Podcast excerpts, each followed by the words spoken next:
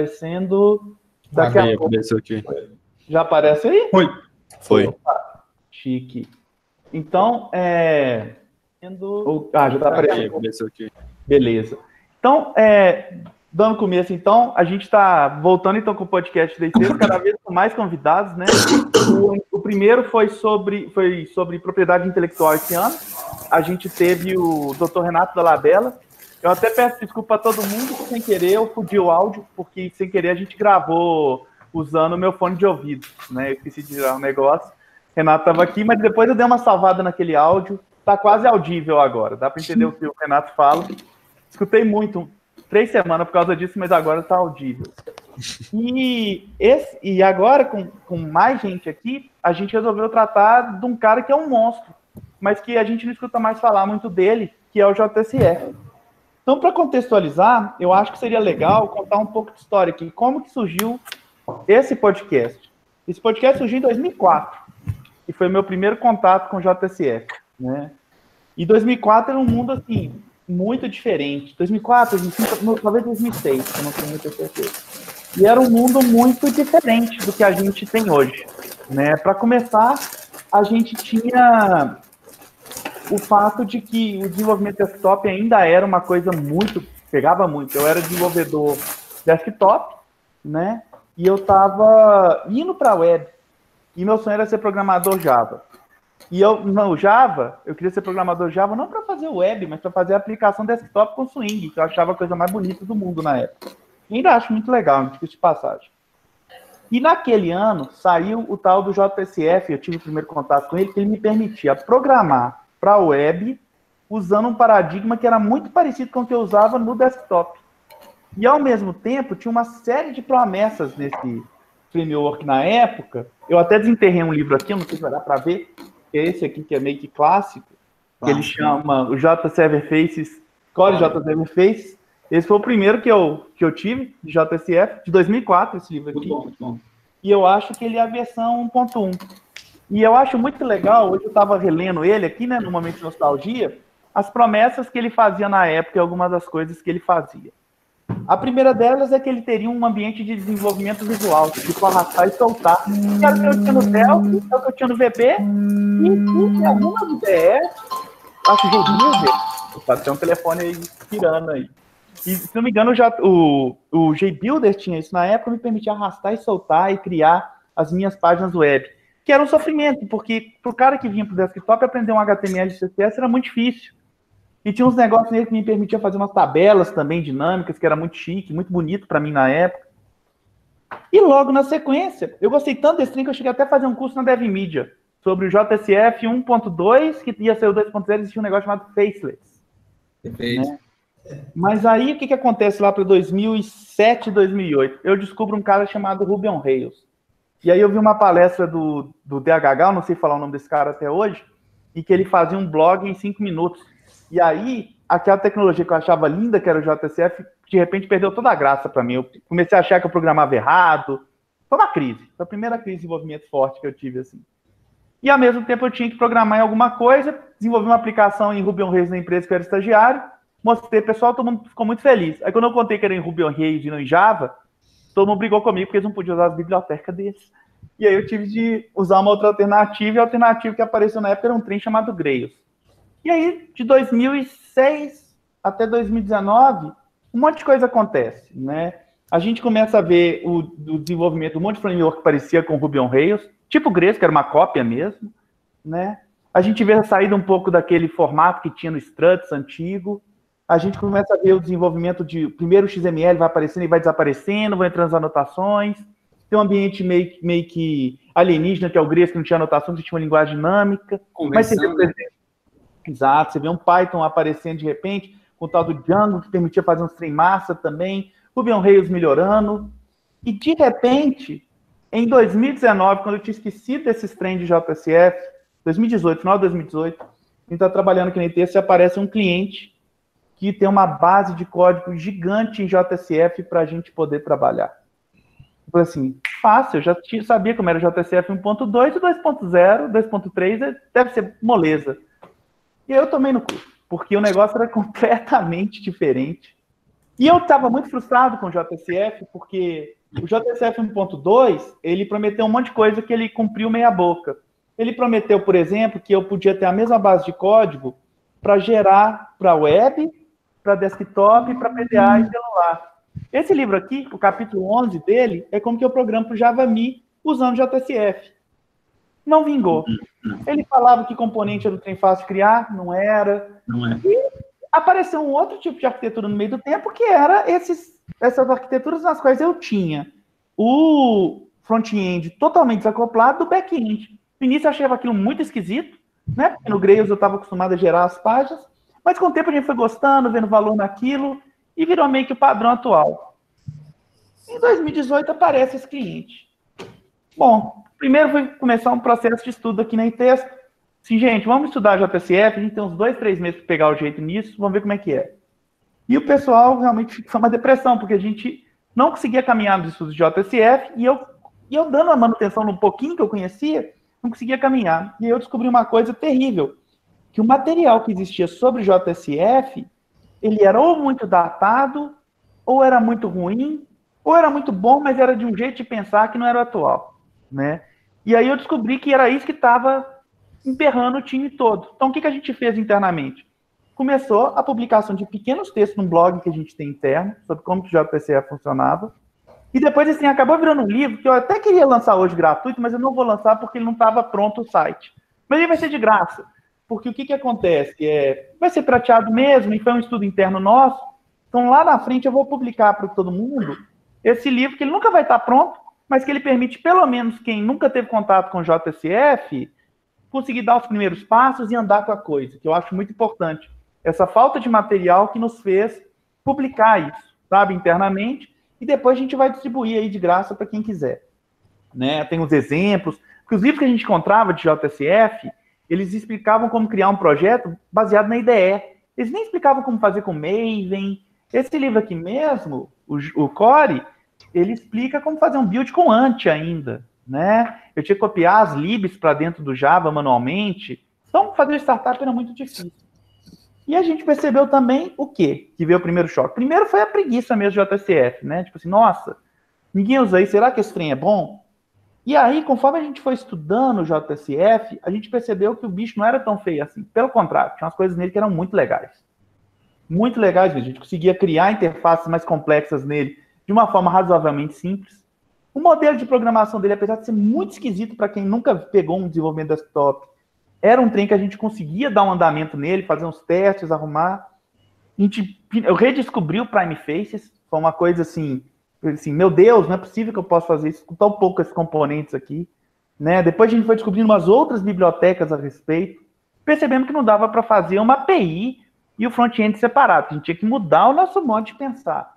Mas a gente percebeu também que era um cara que podia ser usado em vários outros projetos, né? até projetos novos. A gente começou então a levantar até questionamentos na comunidade. Na Taverna Deviol, eu postei assim, JCF já era? Ah, inclusive o Ivan postou uma resposta, e está aqui com a gente, maravilhosa, assim, que era sobre o histórico do JSF, assim, sabe?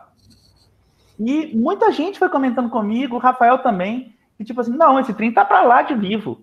Muita gente usa. Só que ninguém mais faz palestra disso em evento nenhum, né? Então a gente pensou, poxa, a gente tem esse podcast aí, a gente pode falar de coisas que o pessoal realmente usa. Outra coisa que a gente descobriu, a quantidade de gente que trabalhava com JSF era muito maior que a gente imaginava. Muito maior. É. Então, Ô, tá ô, Kiko, eu acho que essa questão da palestra aí tem a ver com a audiência. Eu acho que só de falar que a palestra vai ser de JCF, todo mundo já faz, oh, meu Deus, coisa old. E é old. Acho que vai nessa linha aí. Mas ele evoluiu de tal maneira que virou um cara estável. E outra coisa que a gente ficou muito surpreso é que eu escutava falar que o trem era lento. E o trem não era lento de jeito nenhum. Eu, de repente eu tinha projetos aqui, a gente tem projetos aqui iniciando com dois, três segundos, né? Que é tipo uma coisa que a gente consegue no Micronauta que é novidade, assim. E detalhe e aí... que não é nenhum projeto pequenininho, não. Não. A gente tem um projeto aqui que recebe em torno de pico entre 400, 800, 1.200 requisições por segundo. É um troço assim, que a gente ajuda aqui. Mas é na API, mas na interface a gente não viu coisa pegando. E a gente, pô, vamos, vamos pegar esse negócio, vamos pegar esse material que a gente fez, Lá na frente a gente publica. Vamos tentar publicar no dia que a gente for gravar essa live. Não deu tempo, mas daqui a pouco a gente publica. Lá até fala no início do livro, ó, você vai ler, isso aqui antes de me xingar. Que lá no final vai ter um continua, três pontinhos que vai publicando aos poucos, né? Já está com mais de 100 páginas, bem mais.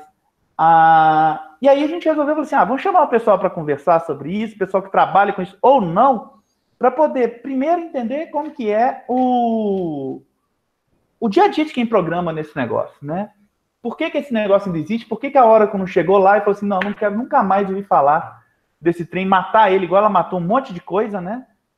Por que, que ele continuou? Por que, que eles ainda investem no JSF, né? E tem gente aqui que tem muita experiência nisso de mercado para poder contar isso para a gente. Então, para começar, seria legal todo mundo aí se apresentar, né? Estou vendo aqui, tá aqui o Antônio Lázaro Popete primeiro, falar qual é a experiência que tem nisso, para a gente poder discutir o JSF. Ah, eu trabalho né, com Java desde 2005. Uh, com JCF vai nessa linha aí também. Eu trabalhei com JCF 1.1. Para você ter ideia de minha relação com JCF, eu tinha esperança num projeto legado que eu comecei a trabalhar, do dia que eu ia poder migrar para 1.2, por causa dessa promessa de melhorias. Porque ir para 1.2 já era uma vitória. Então, por exemplo, eu e o Ivan, que a gente trabalha junto há muitos anos, a gente sonhava no dia e, assim, é engraçado que esse projeto hoje, ele sofreu uma, vamos dizer assim, transformação digital e ele foi para o JCF 2.0. Então, a gente acaba trabalhando há muito tempo com isso. É, eu trabalho hoje na Imbra, é uma consultoria, a gente atende basicamente a telefônica, no caso, basicamente não a Imbra, mas eu e Ivan, de lá para cá, a gente sempre trabalhou para telefônica, Vivo, enfim. Então, a experiência vem de alguns projetos que a gente tocou com o JCF dentro da, da Vivo. É largamente usado é, no bloco que a gente chama de apoio móvel. É, apesar de que as pessoas considerem alguns casos legados, existem sistemas novos, relevantes. O que a gente está trabalhando hoje é o sistema que controla todo o fluxo dos, do ambiente jurídico da telefônica. Então, não é um sistema é, não é essencial, digamos assim. Pra vocês terem ideia, existe a expectativa de que do, é, otimize muita coisa em relação ao fluxo do jurídico. Então, obviamente, não é só o JCF, tá? A gente tem outras tecnologias para agregar, mas é, foi uma decisão que foi tomada e, assim, eu não vejo a tecnologia como algo demonizado como se coloca hoje, né? Eu tinha conversado um pouco mais cedo com. Estava falando com vocês, é porque talvez a gente tenha uma visão muito xiita de, ó, oh, não serve, não presta, e não enxerga talvez o contexto. Então, no decorrer da discussão, eu levanto alguns cenários aí onde eu talvez não usaria JCF, mas em sistemas de, vamos dizer assim, de cadastro de dados, é, que tem um escopo bem definido ali, ó, vai ser aquele sistema web da intranet corporativo, é, funciona, atende, o Prime Face tem muito componente, muito componente mesmo, uma suíte muito rica. Coisas que o Prime Face fez, é, eu não tenho nem ideia de como fazer determinados componentes, não me importa como funciona, como é, né, que se faz, porque ele já me entregou pronto. E talvez a, o tempo de fazer, como eu não sou de front-end, para mim seria muito custoso em alguns cenários. Então a vantagem que eu enxergo é, pô, eu coloco uma tag lá, entendo a documentação, aquilo já está pronto. Então, no meu caso, acredito facilita bastante coisa. Então, deixar aí seguir a thread com a galera. Mas meu parecer é mais ou menos isso aí. E aí, Cleison, você que caiu no JSF, conta essa história que foi, foi é, traumática também, igual a minha. Isso. Eu estou no barco dos programadores acidentais de JSF. Foi mais por causa desse cliente que a gente recebeu mesmo. Meu contato inicial, eu confesso que foi bem mais traumático, que é um pouco do que o Kiko falou. É muito livro que não dava o norte direito, ele já chegava te explicando umas coisas como se você tivesse uma experiência prévia no JCF. Ele não vinha te explicando o que é o JCF ou como você conduzir um projeto nele. Já falava, ah, é um framework componentizável e você vai criar componentes nele e já começava a criar do meio do projeto, mais ou menos. Então, depois que a gente pegou para estudar e tentar fazer mais conjunto, e veio a ideia do livro do Kiko, foi assim, ver que realmente é algo ainda muito relevante, dá para construir algumas coisas com ele sim, e agora já conseguimos trabalhar muito melhor mesmo nele.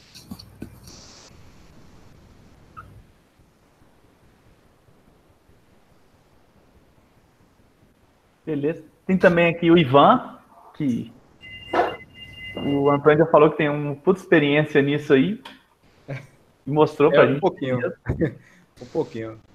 É, eu trabalho também na Indra, né? Sou, trabalho lá como engenheiro de software. Engraçado, vocês estavam conversando aí, eu nem quis interromper. Boa noite a todo mundo. Boa noite. Boa noite. Boa noite. É, então, eu comecei na realidade em 2007 em PHP, né? A gente trabalha no, é, trabalhando para Telefônica, já passei por PHP, por C, por C Builder na realidade, não é C, né? Porque dizem que C Builder é diferente de C. E logo quando eu comecei a pegar em Java, eu comecei do básico, que eu acho que hoje ninguém, não sei, acho eu conheço poucos desenvolvedores que estão iniciando que pegam o básico que foi com servlets e tal. Naquela época a gente tinha que cuspir o HTML no output stream e, e rezar para sair bonito, né?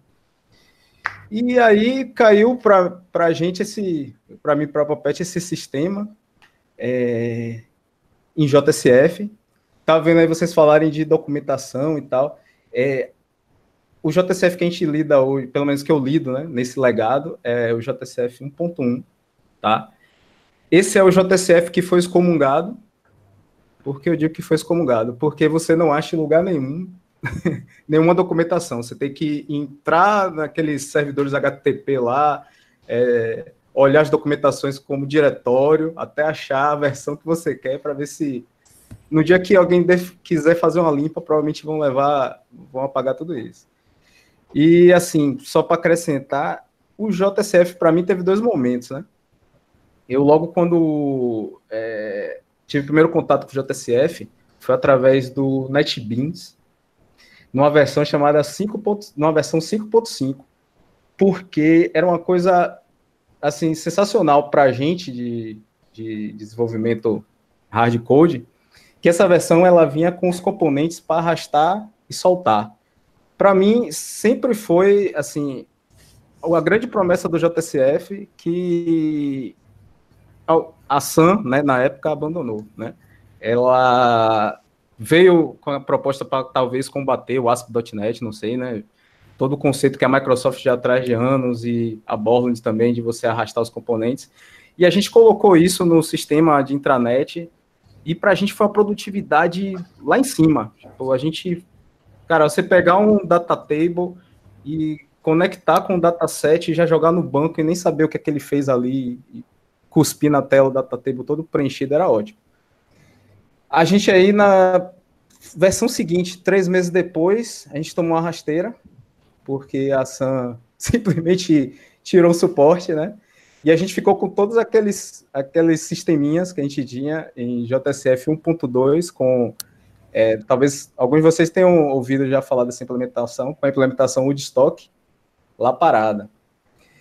E foi um desafio manter durante um bom tempo, que a gente ficava naquela esperança, não, eles vão, vão fazer. Só que o que aconteceu, eu acho, foi que a especificação 1.1 ela foi muito criticada. Ela tinha problema, ela tem problemas sérios de desempenho, tá? Isso eu, eu hoje sofro na carne isso, tá? Principalmente para renderização. É, os componentes, as implementações que, que tinham MyFaces, HitFaces, elas faziam é, o impossível e o possível para que o componente fosse agradável dentro daquela, daquela especificação que estava meio quebrada. Então você tinha algumas coisas assim que eu posso dizer que é meio que um POG, né? Por exemplo, você não tinha stateless, você não tem uma página é, só de request no 1.1. Mas aí o MyFaces deu uma fez um POGzinho lá que tem um componente que você consegue salvar. Só que isso é, não ajudou muito no 1.1. 1.2 corrigiu muita coisa, mas já estava estigmatizado. E aí, quando a Sam decidiu, ó, vamos abandonar o template que era JSP, né? Acho que do, a versão 1, ela usava o, temp, o template JSP e foi por Facelets. Aí foi um salto de desempenho, né? Mas em compensação, você tinha lá seu projeto JSF 1.1, jogar o 2 era praticamente uma força impossível de você mexer ali. Tá? Então, até hoje a gente tem esse legado, né? É, com o JSF 1.1, tem problemas seríssimos com ele, mas minha relação de JSF começou com ódio e terminou com amor. hoje eu falo assim, porque é, hoje a gente vê muitos frameworks né, que é, ajudam bastante essa separação de camadas e tal. E teve um período de, assim, que caçaram muito o JSF, porque o pessoal fala muito, ah, o, a parte de view está muito acoplada com a parte do model, não pode ser isso, criticaram facelets, inclusive tem aquele radar da Togworks, ela tirou, disse que não podia adotar, enfim. Então a, a galera foi meio que nessa vibe, né, nessa onda de vamos excomungar o JSF, e eu não entendia por quê, porque assim, é, talvez as pessoas se apeguem muito ao que ela conhece mais, não sei, é, é uma sensação que eu tenho, um cara que ah, eu uso muito Eclipse. É sensacional, é melhor que tudo. Aí tem um outro, não, eu gosto do Notepad. É... Mas os caras defendem parecendo que, sabe, são ferramentas. Eu não posso simplesmente, só porque eu uso muito martelo, eu vou tentar meter um prego na parede, né, velha história, meter um prego martelando, né? Meter um, um parafuso martelando. Então, assim, cada ferramenta serve do seu jeito. E excomungaram o JSF, sendo que para mim é um excelente é, conceito né, de componente based para você fazer componentes complexos é, de forma rápida, tá? Eu acho assim, é, você como programador back-end vai faz um código em Java, só tem a preocupação de botar né, é, os componentes e cuspir, não se preocupar como aquele componente faz aquilo, é sensacional, a produtividade. Pense num, para gente, por exemplo, é, nesse sistema que eu tenho mais de 2 mil usuários, é, só dentro da empresa, fora da empresa são mais de 10 mil.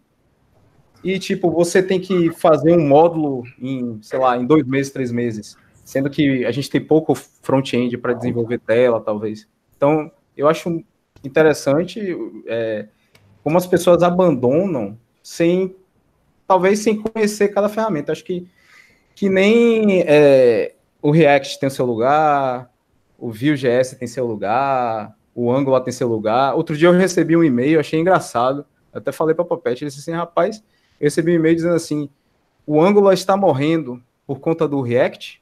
Fazendo essa pergunta. Eu disse, como é que está morrendo uma coisa que tem, sei lá, quatro anos? Eu, nem, eu fiquei assim imaginando, eu disse, meu Deus, a gente já vai ter legado de Angular. Eu tô até com medo, né, de, de, chegar para mim um... eu, que, sou tão... eu que não sei muito Angular, né, chegar um um treco desse para mim cair lá. Não, toma aqui. Mas enfim, eu acho que a tecnologia se renova e as pessoas e assim é, em software, né? A gente aprende é, muito é, a usar framework é, porque ele abstrai, né? Os conceitos para você. Isso aí é fantástico porque você se preocupa com outras coisas, né? Mas eu vejo que muitos desenvolvedores eles usam framework, mas não se interessa em saber como aquele cara trabalha, né? Então, por isso que às vezes ah, é mais fácil usar tal coisa, porque o cara não sabe como é que o que está por trás. Uma vez eu achei engraçado que eu tinha um desenvolvedor, né? Ele nunca mexeu com JSF, tá? Ele sabia só Angular, veio um projeto de Angular. E aí ele tinha que fazer uma modificação nesse legado. É... Quando ele foi lidar com os XMLs, que a gente tem de configuração do, do JCF 1.1, ele ficou desesperado, eu vi o desespero nos olhos dele, né? Ele disse assim, cara, eu falei assim para ele, isso aí é normal no JCF 1.1, porque para ele ligar tal coisa, tal coisa, um avião a, a, um controller, ele precisa disso. Então eu fui explicar para ele, aí eu percebi que ele não tinha um, um conceito legal de controller, não entendia de serverless. Então eu tive que explicar tanta coisa só para ele entender porque aquela versão do JCF usava XML e porque era fácil na época usar XML, até chegar notações no Java 5, que aí, assim, parece aquela, aquele meme, né, que explodiu assim na cabeça. olhei o olho dele assim de esperança, ele conseguiu fazer o, a modificação, né? E eu acho que hoje falta muito disso. Às vezes falta curiosidade. Eu acho que tem tanta, tanto framework, tanta coisa para se trabalhar. Às vezes a pessoa fica sem foco. Ah, é, o que é que eu vou estudar? Eu estudo o que eu gosto. Se eu, acho, eu, eu, particularmente, por exemplo, eu gostava muito do Vadim, não sei se vocês conhecem. Ele era, ele veio do GWT, né? Tinha uma proposta muito legal, tem uma proposta muito legal de componente based. Não é usado aqui no Brasil, com, assim, eu não vejo, né? Deve ter projetos, mas eu não, não conheço. Mas tem um mercado na Europa, eu fiz alguns projetinhos assim legais, pessoais do Vadim, eu gosto muito, acho interessantíssimo. E essa abstração de eu poder desenvolver, ah, dar um new lá no Java, no HTML data table, e ele cuspir lá na tela sem saber, para mim é ótimo. Agora, eu tenho a curiosidade de saber como é que ele faz isso, né? Tem um ciclo de vida, como é que ele re renderiza, e hoje acho que falta isso, acho que falta essa, sabe? As pessoas hoje querem estar no framework da onda, né? Mas assim, é como até o título que o Kiko botou, né? É, é o que paga o meu salário. Assim, eu, eu comecei audiando, mas é, aprendi a lidar com isso.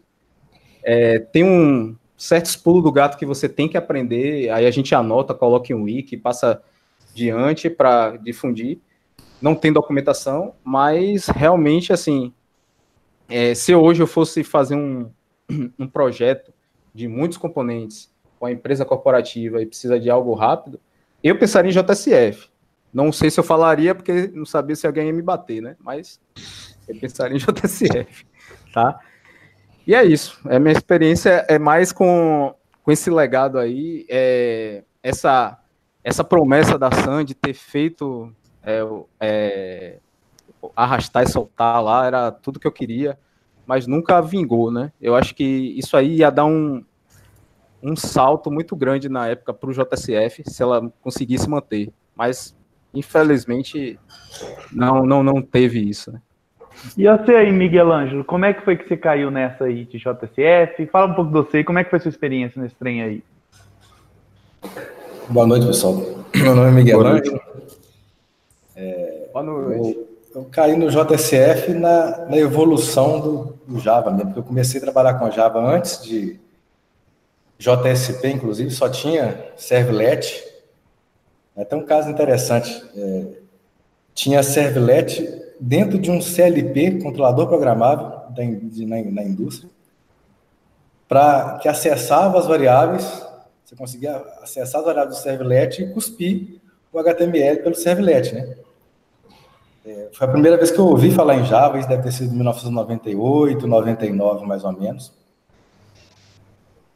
É, nessa brincadeira, é, a gente tinha um sistema em VB, não vou entrar em detalhes do que, é, que era o sistema, mas era um sistema escada, e a gente, com a, o nascimento do Java e a, e a promessa do nascimento do .NET, a gente viu que a gente ia ter que migrar esse, esse projeto um dia para essas uma dessas duas tecnologias.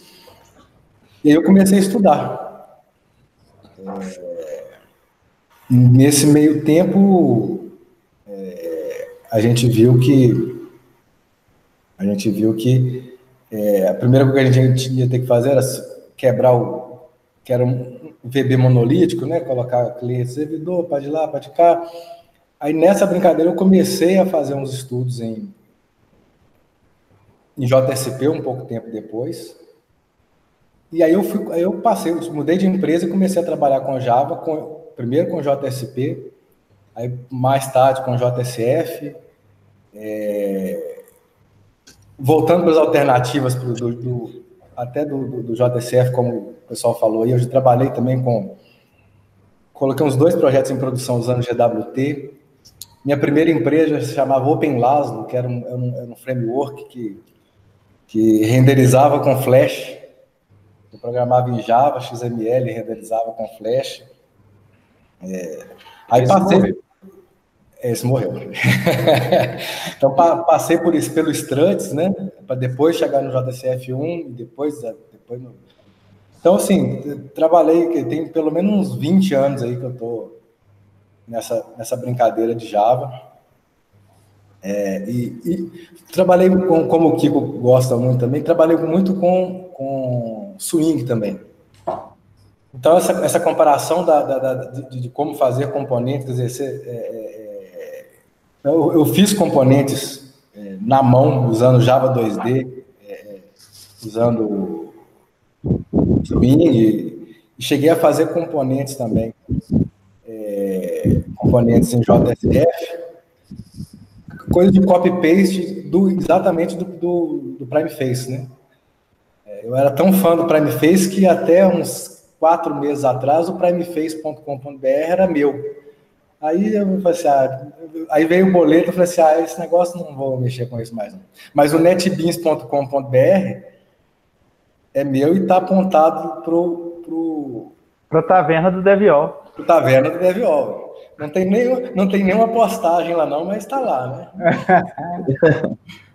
mas então assim, é, é visto que é o papo aqui é um papo de, de, de, de questionar essa questão da, da, da, utilização, da história, os problemas, as coisas boas do, do JSF, assim, é, eu, eu, eu, eu, sinto muito a, o fato da ação não ter tido pessoas. Hoje eu, eu, eu penso que a ação não teve pessoas com a, a, a visão de futuro é, é, para interface gráfica.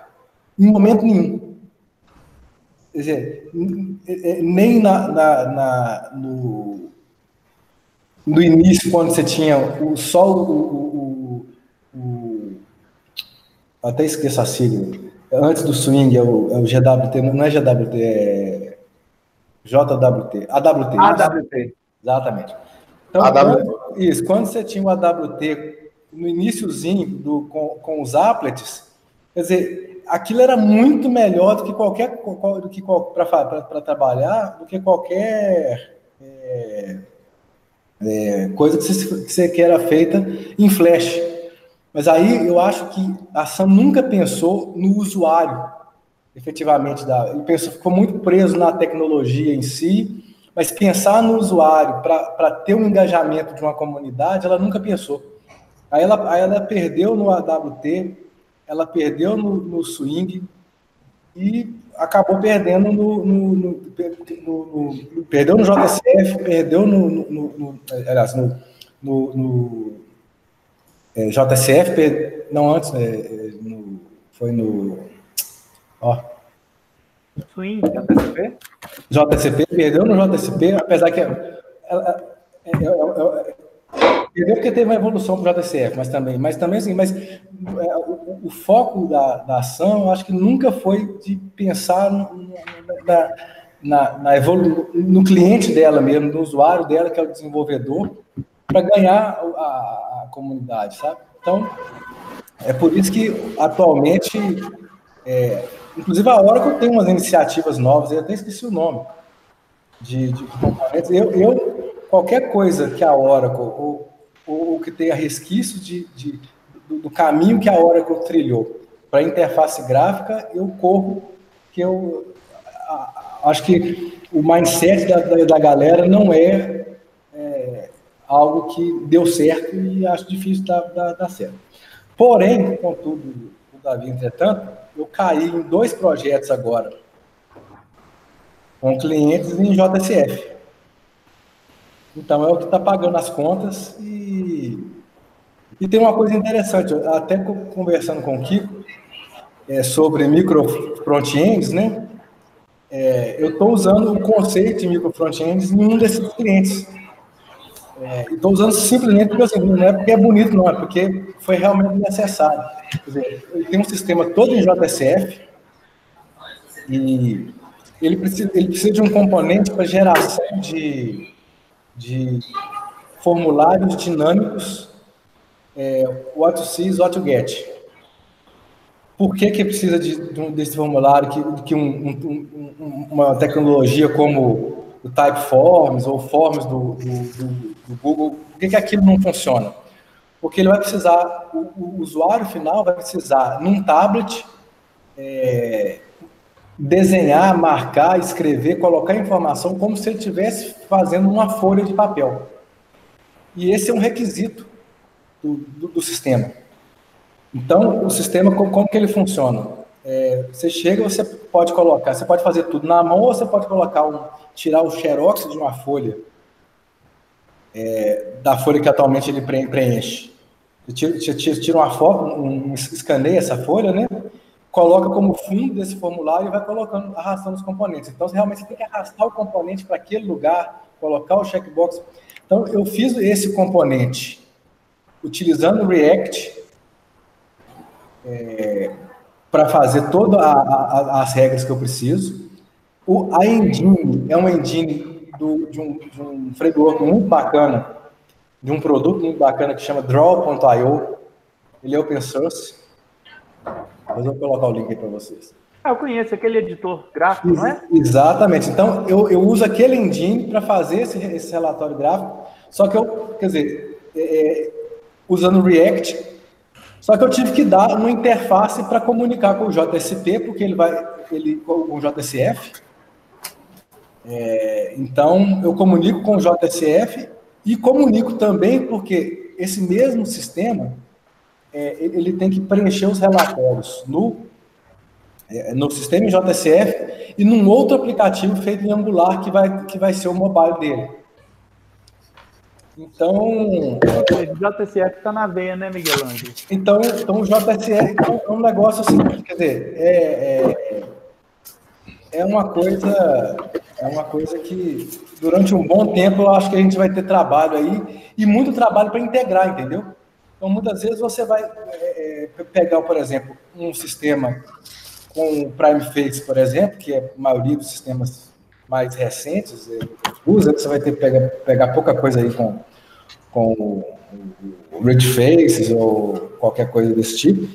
Mas é, a, mesmo que o Prime Faces tenha evoluído, mas você vai pegar para o Prime Faces 4.0, que é um, que é um caso que eu tenho aqui, e ter que integrar com é, uma, uma, interface gráfica feita no React ou em Vue.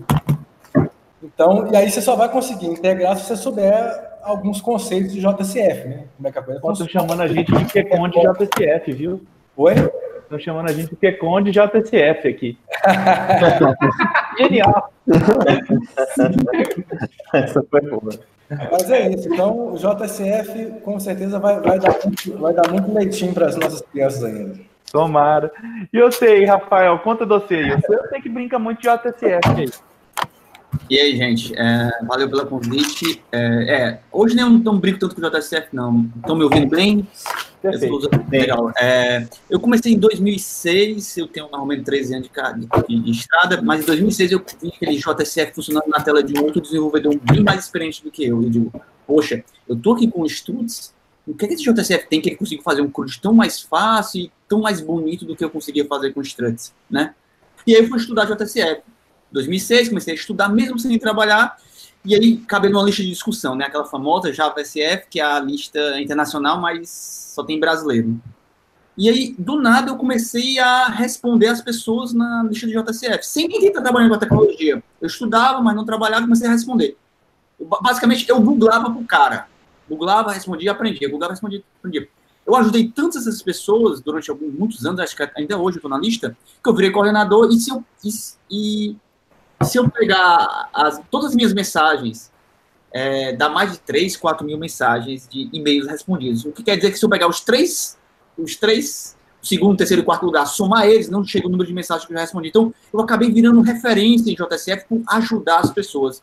Em 2006, em 2006 eu comecei a trabalhar com JSF 1.1, aprendi Facelets, e fui comecei em 2007 a blogar sobre o tema, tudo que eu aprendi eu blogava, lista de discussão, palestrar e acho que fiquei um pouco mais famoso assim quando palestrei sobre os 10 maus hábitos dos desenvolvedores de JSF. Né? Eu vinha dos Struts, então toda vida que o problema do JSF e os Struts é que eles têm um paradigma diferente de trabalhar, né? Um MVC diferente. Um usa um MVC action-based, o outro usa algo mais component-based, né? Um é stateless, o outro favorece o stateful, né? É o JSF tenta fazer uma gambiarra no, na natureza stateless do HTTP, enquanto o outro assume que tudo é stateless. Então, quem vinha do mundo stateless, como Struts ou qualquer outro framework, ou mesmo do Ruby on Rails, chegava no JSF e sentia dificuldade. E o inverso também, quem vinha do JSF, que tinha algo mais stateful, arrastar, soltar componentes, manter estado é, é, entre as telas, tinha dificuldade. Então eu comecei a, a trabalhar, estudar mais sobre isso e estudar os trade-offs. E aí bloguei, discuti e fiquei famoso no assunto. Lá para 2014 eu comecei a fazer alguns cursos de JSF na minha antiga empresa TradeWorks e percebi que, poxa, um assunto que é inesgotável, né? Dá para transformar aquilo tudo complicado em algo mais simples.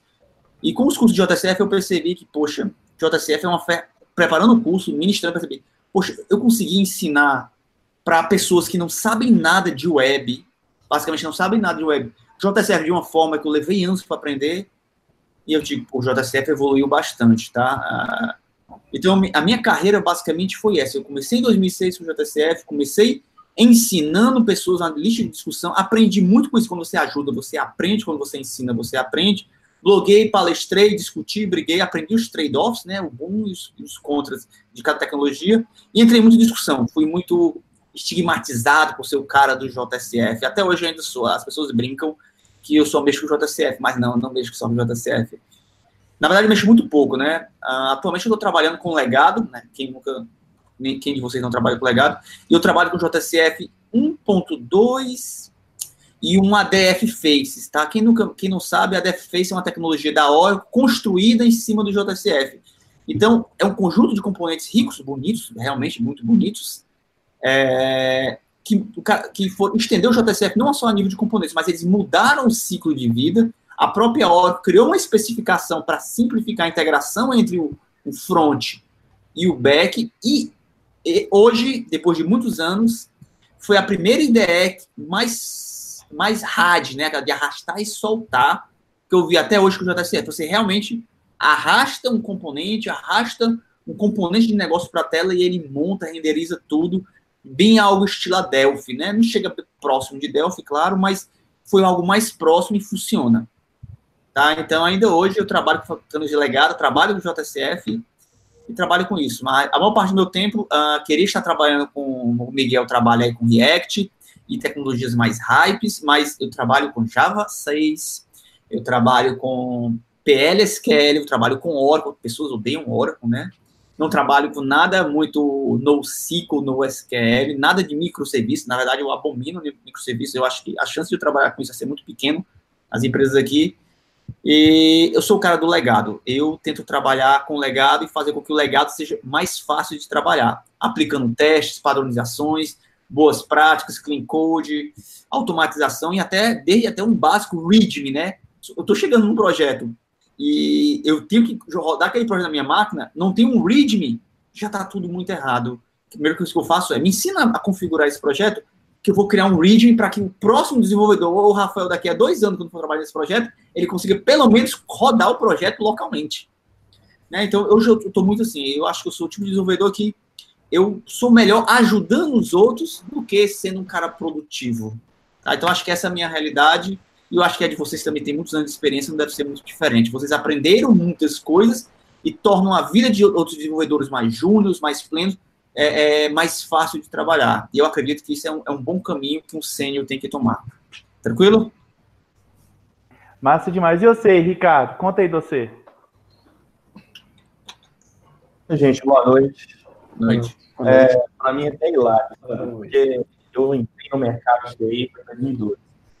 Mas eu, eu, já conheci essa parada do JSF, foi em 2006, porque eu estudava na faculdade, e eu já tinha passado LP1, LP2, e estudando cálculo, cálculo 2, e lógica de programação.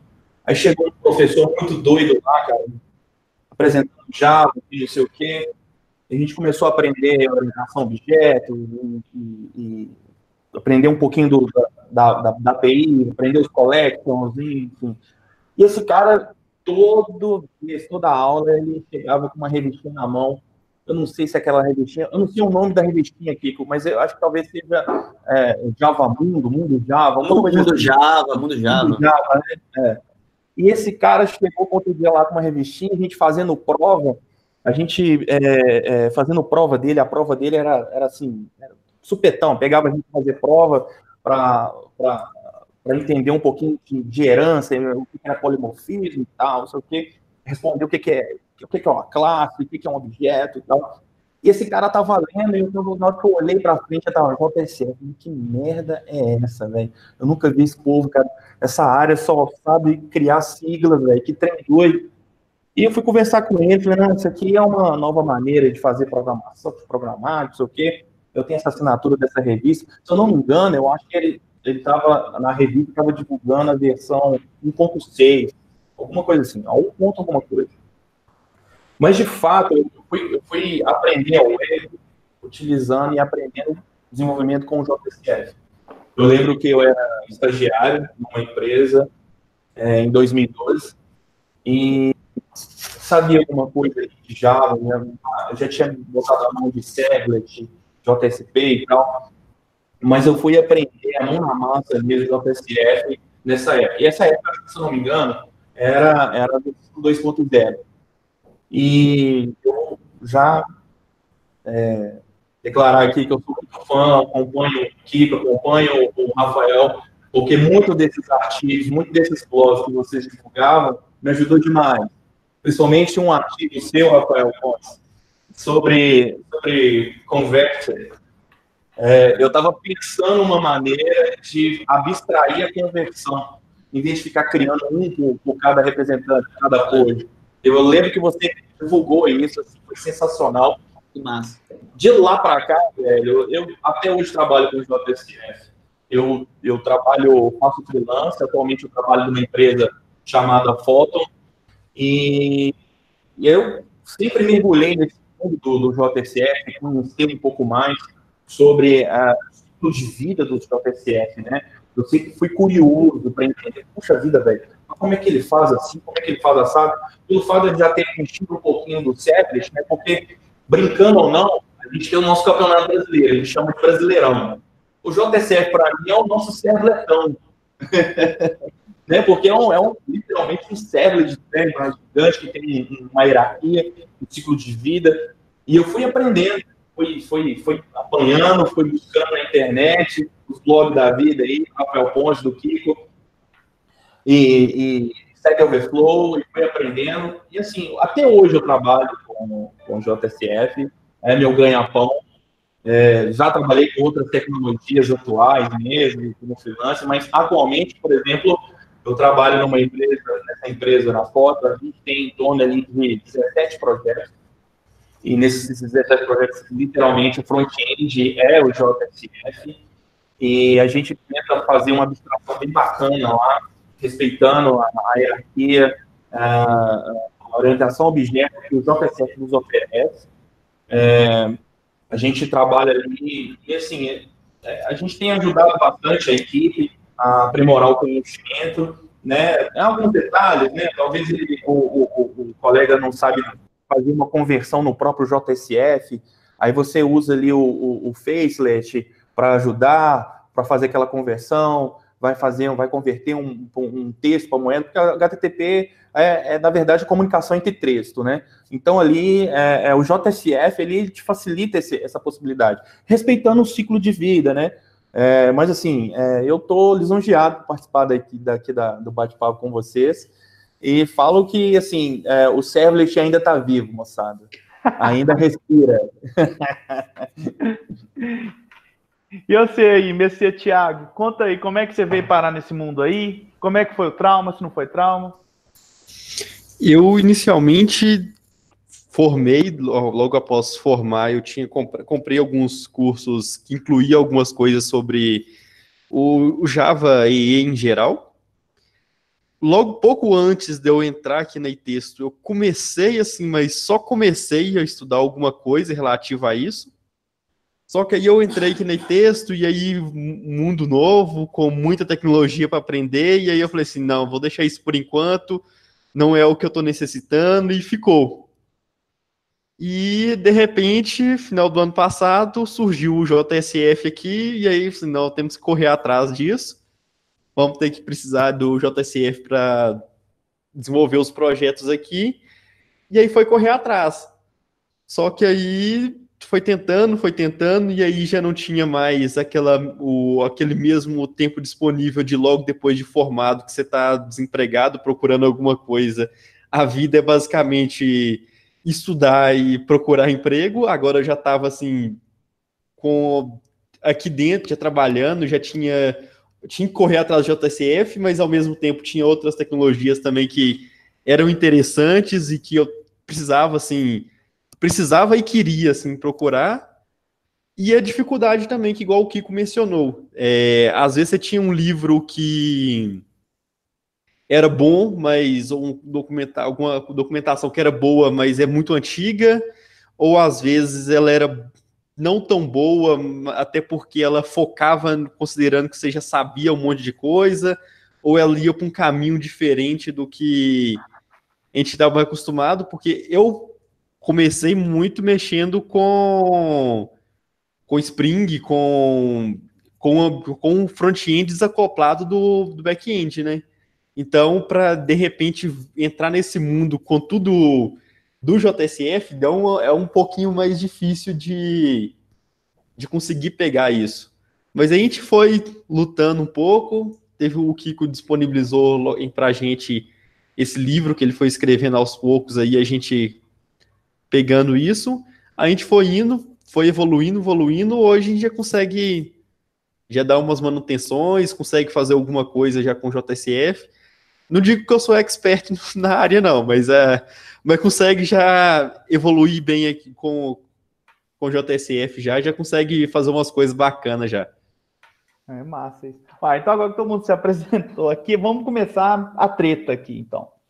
É, o grande lance que é o seguinte: a gente tem hoje um mundo muito diferente, né? Arquiteturalmente falando, o que, que prega-se hoje é o mundo no qual a gente tem o JSF, o, o, o front-end uma ponta e o back-end com uma API na outra, né? E aí tem todos aqueles ganhos econômicos que a gente imagina que vai ter mesmo, né? Por exemplo, ah, eu consigo aproveitar minha API em diversos tipos de clientes possíveis, como, por exemplo, a minha TV e o meu carro. Você nunca vai implementar um cliente para isso, mas a gente vende isso para todo mundo, é o que se fala por aí, né? E a gente não escuta tanto falar de JCF, apesar de saber que esse cara é muito usado. Então, a pergunta que eu queria lançar aqui é por que, que valeria a pena trabalhar com JCF hoje? Por que, que eu iniciaria um projeto novo com JCF hoje? O que, que eu ganho com isso?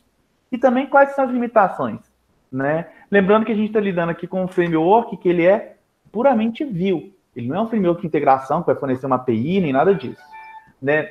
Na opinião de vocês, para mim assim, para minha surpresa é porque criar alguns CRUDs com ele e para as interfaces tipo que são cadastros e formulários mesmo, mesmo alguns dashboards, é uma ferramenta muito legal, muito legal mesmo, muito produtiva assim, né? Mas não sou eu que falo, a gente tem um monte de gente aqui, eu queria saber a opinião de vocês, assim. Por que, que eu colocaria um projeto em JCF novo no ar hoje?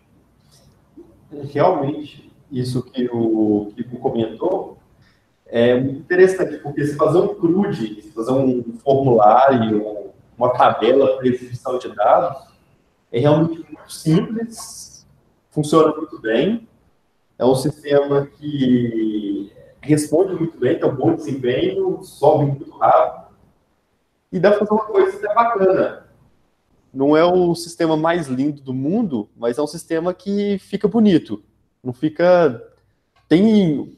É, você pega um, um Angular, um React, você, normalmente você acha uma coisa um pouquinho mais bonita, talvez, assim, mas nada que um CSS também não resolva.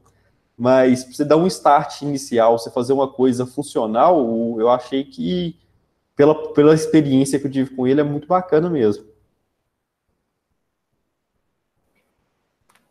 É, eu acho, dando uma contribuição aí também, eu acho que eu começaria simplesmente se o projeto tivesse muito componente.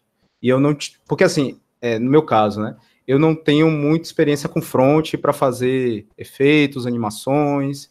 Então, eu acho que para esse, esse perfil de desenvolvedor que você é, não tem essa expertise muito alta em front, em front você precisa é, criar muito componente né, para o sistema. O sistema tem CRUDs, tem interação de componentes é, diversos, é, pick tal. É, eu acho perfeito para JSF.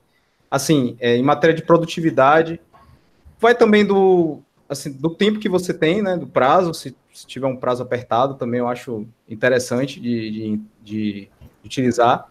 É, não vejo hoje, assim, comparando com as tecnologias, eu não vejo muita diferença com relação a desempenho, tá? É, tem uma série de coisas, assim, que as pessoas esquecem que existe cache no, na parte do Facelets. Hoje você pode é, é fazer a página só de request, no JSF, tem uma série de evoluções e ele agrega tudo. Então, eu, eu sugeriria para projetos em que você tem muita interação de componente e precisa fazer rápido, e tem muitas telas, tá? Eu, eu faria isso. É, hoje eu vejo muita tendência do pessoal usar o SPA, né, o Single Page Application, é, que seria uma experiência parecida com o desktop, o mais possível que você tem né, dentro do, do, do web, é, onde hoje você tem um controller do lado do, do, do view. Aí, como até o Pet falou no início, é uma complexidade que você traz, você tem a, aquele trade, trade in, trade out, né, você vai ter que pesar muito, né, você ter uma manutenção no front com preocupações que não tinha antes, e se você for pesar do lado do, do cara que desenvolve muito no back-end, ou que vem dessa geração é, swing, JSP, template, front template e tal, o JSF dá um ganho muito grande, né? A única coisa que eu lamento até hoje é não ter o arrastar o componente. Eu acho que isso aí ia ser fantástico para JSF. Tá? Então, eu, eu colocaria num, num projeto novo nesse sentido. Num, se tivesse muito componente.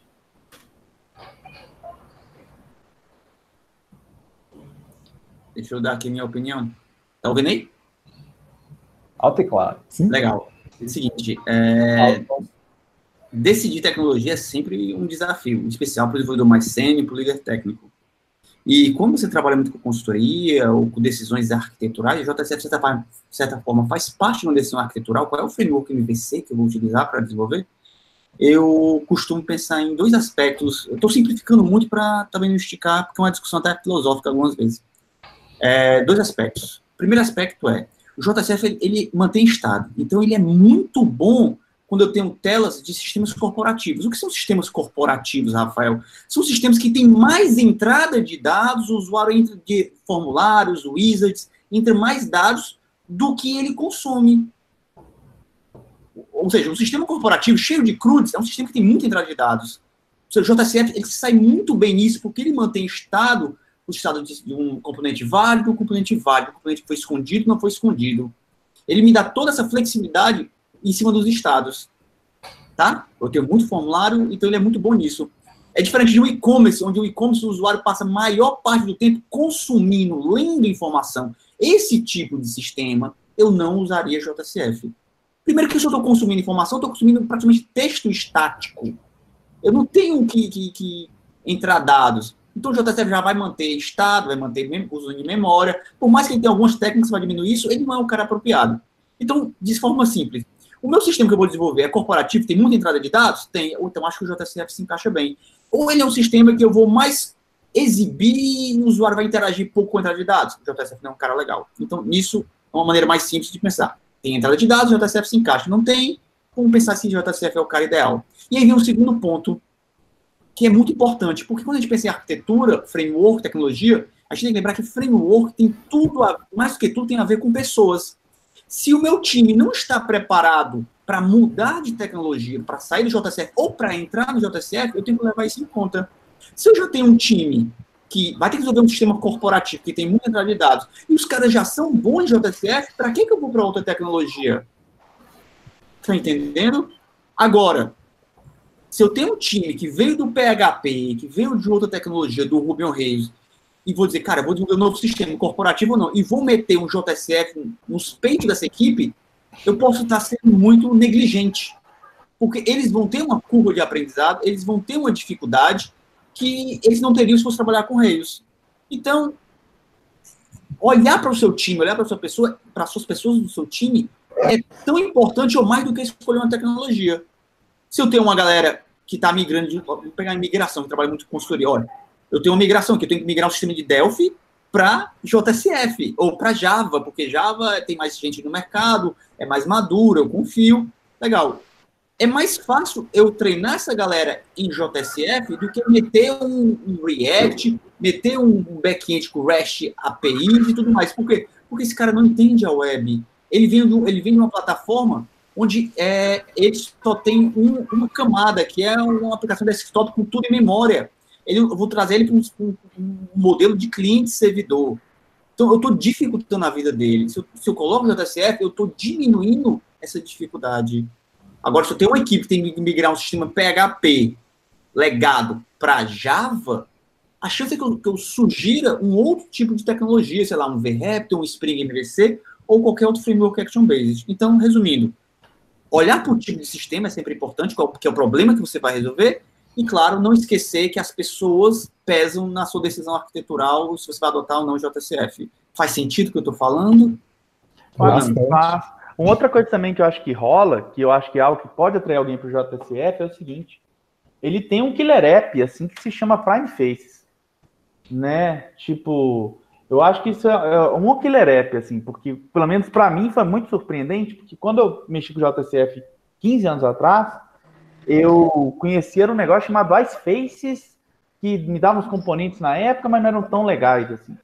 E recentemente, brincando com o. Brincando não, trabalhando mesmo com o Prime Faces, eu conseguia fazer coisas assim. Porque eu não sou designer. Se entrar no site você vai perceber claramente. Ah, você vai perceber. É, a gente conseguia fazer coisas assim visualmente fantásticas, assim, só que com muito pouco esforço usando aqueles componentes, sabe? Então, o que acontece? Quando você tem uma equipe e você não tem um bom web designer, se não tem um cara assim de bom gosto mesmo para lidar com o trem, você consegue fazer com muito pouca coisa, com esses componentes, você consegue implementar todos, né? Você consegue colocar, por exemplo, um, um calendário muito rápido dentro de uma interface, que é um trem complicado de fazer. Você colocar um gráfico violento nele, uma tabela, caramba, parece um Excel que você coloca dentro da, da interface, assim. Então, acho que essa é uma razão interessante. E se for um sistema que basicamente é para consumir informação, igual o Rafael falou, assim, rapidinho, né, fazer uma coisa bonita e uns formulários um pouco mais sofisticados, e eu não tenho conhecimento de front-end, ou seja, eu não sei Vue.js, Angular, React, nada, para minha equipe, rapidamente, eu acho que rola. Inclusive, quando, quando a gente dá consultoria em Grails, muita gente fala comigo assim, pô, mas não tem um componente, uma biblioteca de componente tipo a do JSF, né? Eu acho que um bom fator seria isso, assim, sistema interno, que não vai ser, não, nem todo sistema tem que ter uma API, né?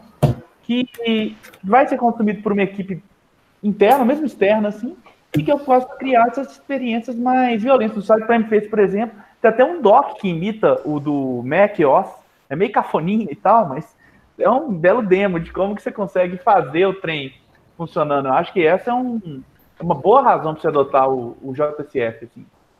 O, o Prime Face é um ganho muito grande mesmo. Foi até uma discussão que eu tive com o Kiko na época. Falei, por que usar JSF não Grails se a produtividade para mim do Grails é sensacional? E quando a gente foi ver o Prime Faces, convenceu-me que realmente aquela quantidade de componentes, a praticidade que eles dão na velocidade de desenvolver, realmente é muito significativo. E como nós, a maior parte, somos desenvolvedores back-end, a gente não tem aquela experiência boa com o front, ter esses componentes já com um visual muito bom ajuda demais. O tempo que a gente perdia, às vezes, tentando arrastar, arrastar né, um CSS para poder ajustar algo na tela, o JCF com Prime Faces dá um ganho de desempenho muito bom nisso, na hora de codificar mesmo alguma coisa. Oh, eu vou tentar dar meus dois centavos, mas eu vou misturar um pouco do que a galera falou. Primeiro, assim, é, eu concordo muito com o que Rafael falou, na linha de que você tem que olhar para seu time antes de tomar uma decisão dessa. Só que eu acho que o problema em cima de uma realidade onde todo mundo quer trabalhar com API hash. E o modelo de desenvolvimento dele não é para você, não é suportável para esse mundo REST, né? Aí você fala, ah, mas porra, o cara pode chegar, por exemplo, eu vi uma vez uma demanda de um projeto que eu participei que o cara queria fazer um um, um, um tipo um blog. E aí ele queria colocar o URL amigável. Aí a gente teve que achar um filtro, é um cara chamado Pretty Faces, que ele vai coloca o URL amigável. É, aquilo é uma, é uma marretada para atender uma demanda de mercado, na minha opinião. Porque a tecnologia não foi feita para trabalhar daquela forma. Então você pega, dá uma cacetada para atender uma demanda de mercado. Você está usando a ferramenta errada no lugar errado, com o contexto errado. Eu acho que é muita parte desse problema. Talvez, eu acho que a principal dificuldade em relação ao, Prime, ao JCF, de maneira geral, hoje, é porque ele trabalha num modelo que ele é altamente acoplado naquela arquitetura. Então, você não consegue trabalhar com Prime Faces e, por exemplo, usar o seu back-end para uma API mobile. Aí você teria que, de repente, estar trabalhando com o Prime Mobile, que não tem aquele mesma gama de componentes que você teria no Prime Face Web. Então, acho que esse é um ponto que também a galera, talvez, na escolha, né? E eu acho também, como o front hoje, ele é muito mais, é, tem muito mais dev fronts hoje em dia, está muito mais simples para o front também. Acho que a, a quantidade de front-ends que tem hoje não é a mesma que tinha lá atrás. Eu acho que faz com que a oferta para tecnologias mais familiares, familiares aos caras que são devs de front, é melhor você trabalhar com JavaScript, porque nesse tempo todo que eu trabalhei, eu só conheci um cara de front, que ele nega até hoje que ele sabe programar em Java, mas ele sabe programar em Java, por isso que ele fazia o front e entregava para a galera um negócio já com back-end. Só que ele é um cara de front, mas ele sabia programar. Então, assim, para você fazer um componente, reescrever, fazer, mudar comportamento, o Prime Face, a gente acha que não, mas ele tem alguns bugs e graças a esse nosso amigo, muitos bugs foram corrigidos, Lefundes, ele melhorou componentes do Prime. A gente até ficava sacaneando que a gente não usava o Prime Face, a gente usava Lefundes Face, ele fazia tanta coisa, mudava tanta coisa, entregava tanta coisa pra gente que a gente falava, velho, você devia contribuir lá com os caras. Só que ele é um cara meio desligado desse mundo assim, ele só quer fazer o trabalho dele mesmo, e a gente respeita também. Mas ele era uma exceção, entendeu? Outros fronts, eles têm dificuldade em entregar com o JCF. Então, já teve projetos que eu trabalhei que a forma do front é, integrar era anulando o CSS e reescrevendo é um, é uma, foi uma dificuldade que ele disse que teve. Eu cheguei no projeto meio, ele falou: ah, cara, não sabia como fazer, vi a forma de anular, não tinha ninguém para dar suporte, foi isso que eu fiz. Depois, para você refazer isso, criar um tema da maneira certinha e tal, você não vai fazer isso com um projeto no meio. Então, eu acho que o JCF vai acabar ficando, como sempre, uma opção fechada ao mundo Java dificilmente você vai conseguir pegar uma galera de PHP e convencer a utilizar o JCF, porque é um trem que só para você fazer startup inicial é complexo. Você baixar o JCF, botar para rodar com Spring, que é um framework que eu particularmente gosto, dá um certo, vou chamar de dar um certo trabalho, não é dois cliques, você tem algumas configurações a fazer. Então, isso inviabiliza o uso do JCF, porque qual a opção nativa dele? É usar JCF no mundo JE, com a JB e tal, e o Spring, ele é muito mais, vamos dizer assim, ele tem um apelo muito, de uso muito maior hoje em dia na comunidade Java. Então, até a escolha do JCF dentro da comunidade Java tem um bloqueio, porque para usar o JCF da maneira mais simples é com o mundo JE. Com Spring você funciona. Eu, eu criei um, eu trabalhei num projeto, num, eu tive um intervalo nesse período de Indra telefônico. Eu trabalhei numa empresa que a gente fez um RP de. Estava saindo de Oracle Forms para JCF. Aí entrou no cenário que a Rafael falou. Para aquela galera ali, o Oracle Forms e o JCF era um mundo bastante parecido, né? A grosso modo.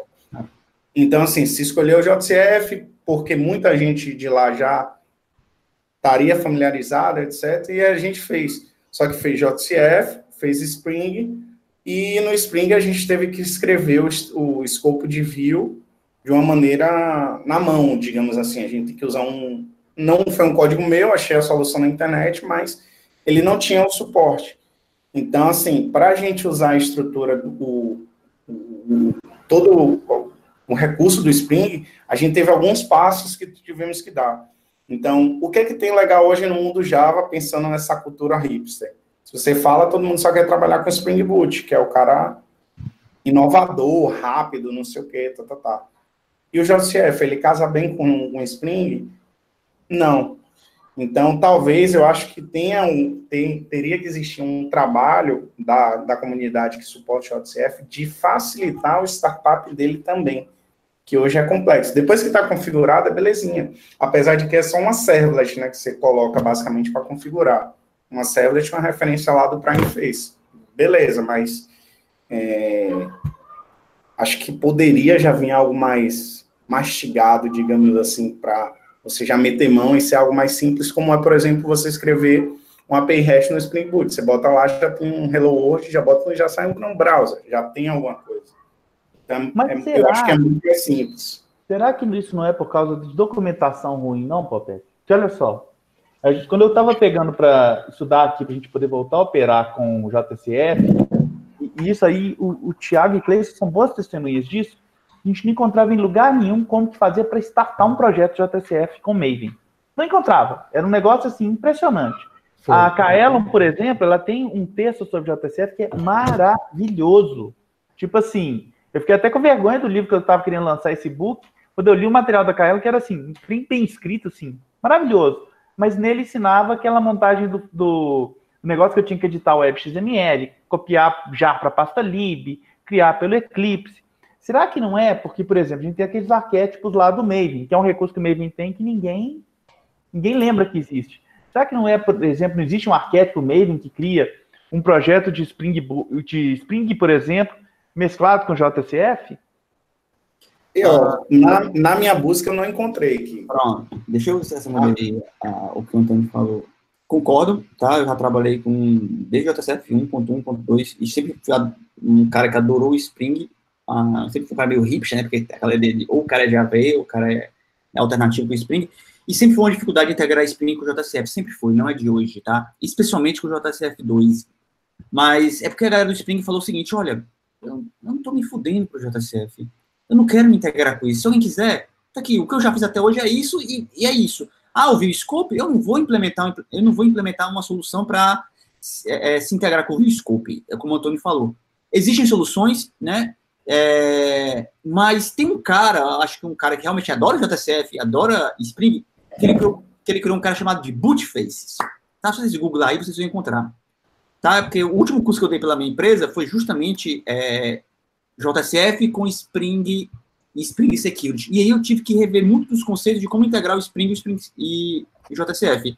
E um deles foi justamente o View Scope, que é o cara que mais faz falta. Mas é bem fácil fazer isso, só é chato tem que fazer em todo o projeto. Mas esse cara criou o Bootface e falou o seguinte, olha, eu vou integrar o JSF2 e algumas outras versões com o Spring Boot. O cara ele criou um JSF Spring Boot Starter que já resolve muito isso. Ele só não ele só não adiciona o, o, o, o View Scope e algumas outras coisas lá no JSF, como alguns filtros, mas ele também pegou as anotações do Spring, as anotações do, do, do da. Eu vou chamar que são anotações do CDI, mas não são de fato anotações do CDI, são anotações. É de outra especificação que é separado só para anotações, esqueci o nome da especificação. E ele perguntou o seguinte: olha, Spring, tu vai interpretar e vai entender essas anotações de AVE, porque é o que o JCF trabalha. Ou seja, aquelas anotações request scoped, view scoped, que é do, vou chamar que é do CDI, o cara criou uma extensão do Spring para interpretar para o JCF poder trabalhar. Então o cara fez esse boot faces com a mesma filosofia do Spring Boot eu coloco um Maven, eu boto um, um starter e tá funcionando. E eu achei isso formidável. O cara pegou. Se você olhar o código fonte dele no GitHub, você vai ver que o cara ele realmente entende de JCF, ele realmente entende de Spring e entende de Java EE, porque as extensões deles foram muito bem implementadas. E não só isso, escreveu testes. Então, tipo, concordo com ele que é difícil integrar esses dois, mas se você pensar em integrar e necessitar, eu quero o Spring Boot.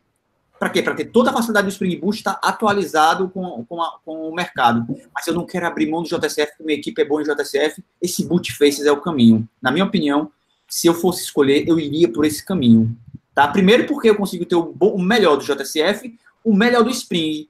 Se eu precisar mais à frente de um API REST, o JSF não me favorece, mas eu estou com o Spring Boot, boto o starter do Spring MVC, faço ali o meu REST API, né? E aí eu tenho o melhor dos dois mundos.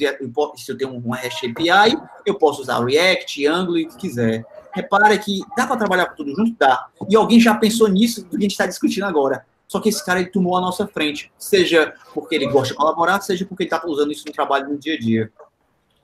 Pois é, se tem um problema, alguém já resolveu, né? O mundo é muito grande. E eu tô vendo aqui, realmente é fenomenal esse bootface. Eu nunca tinha visto isso, não.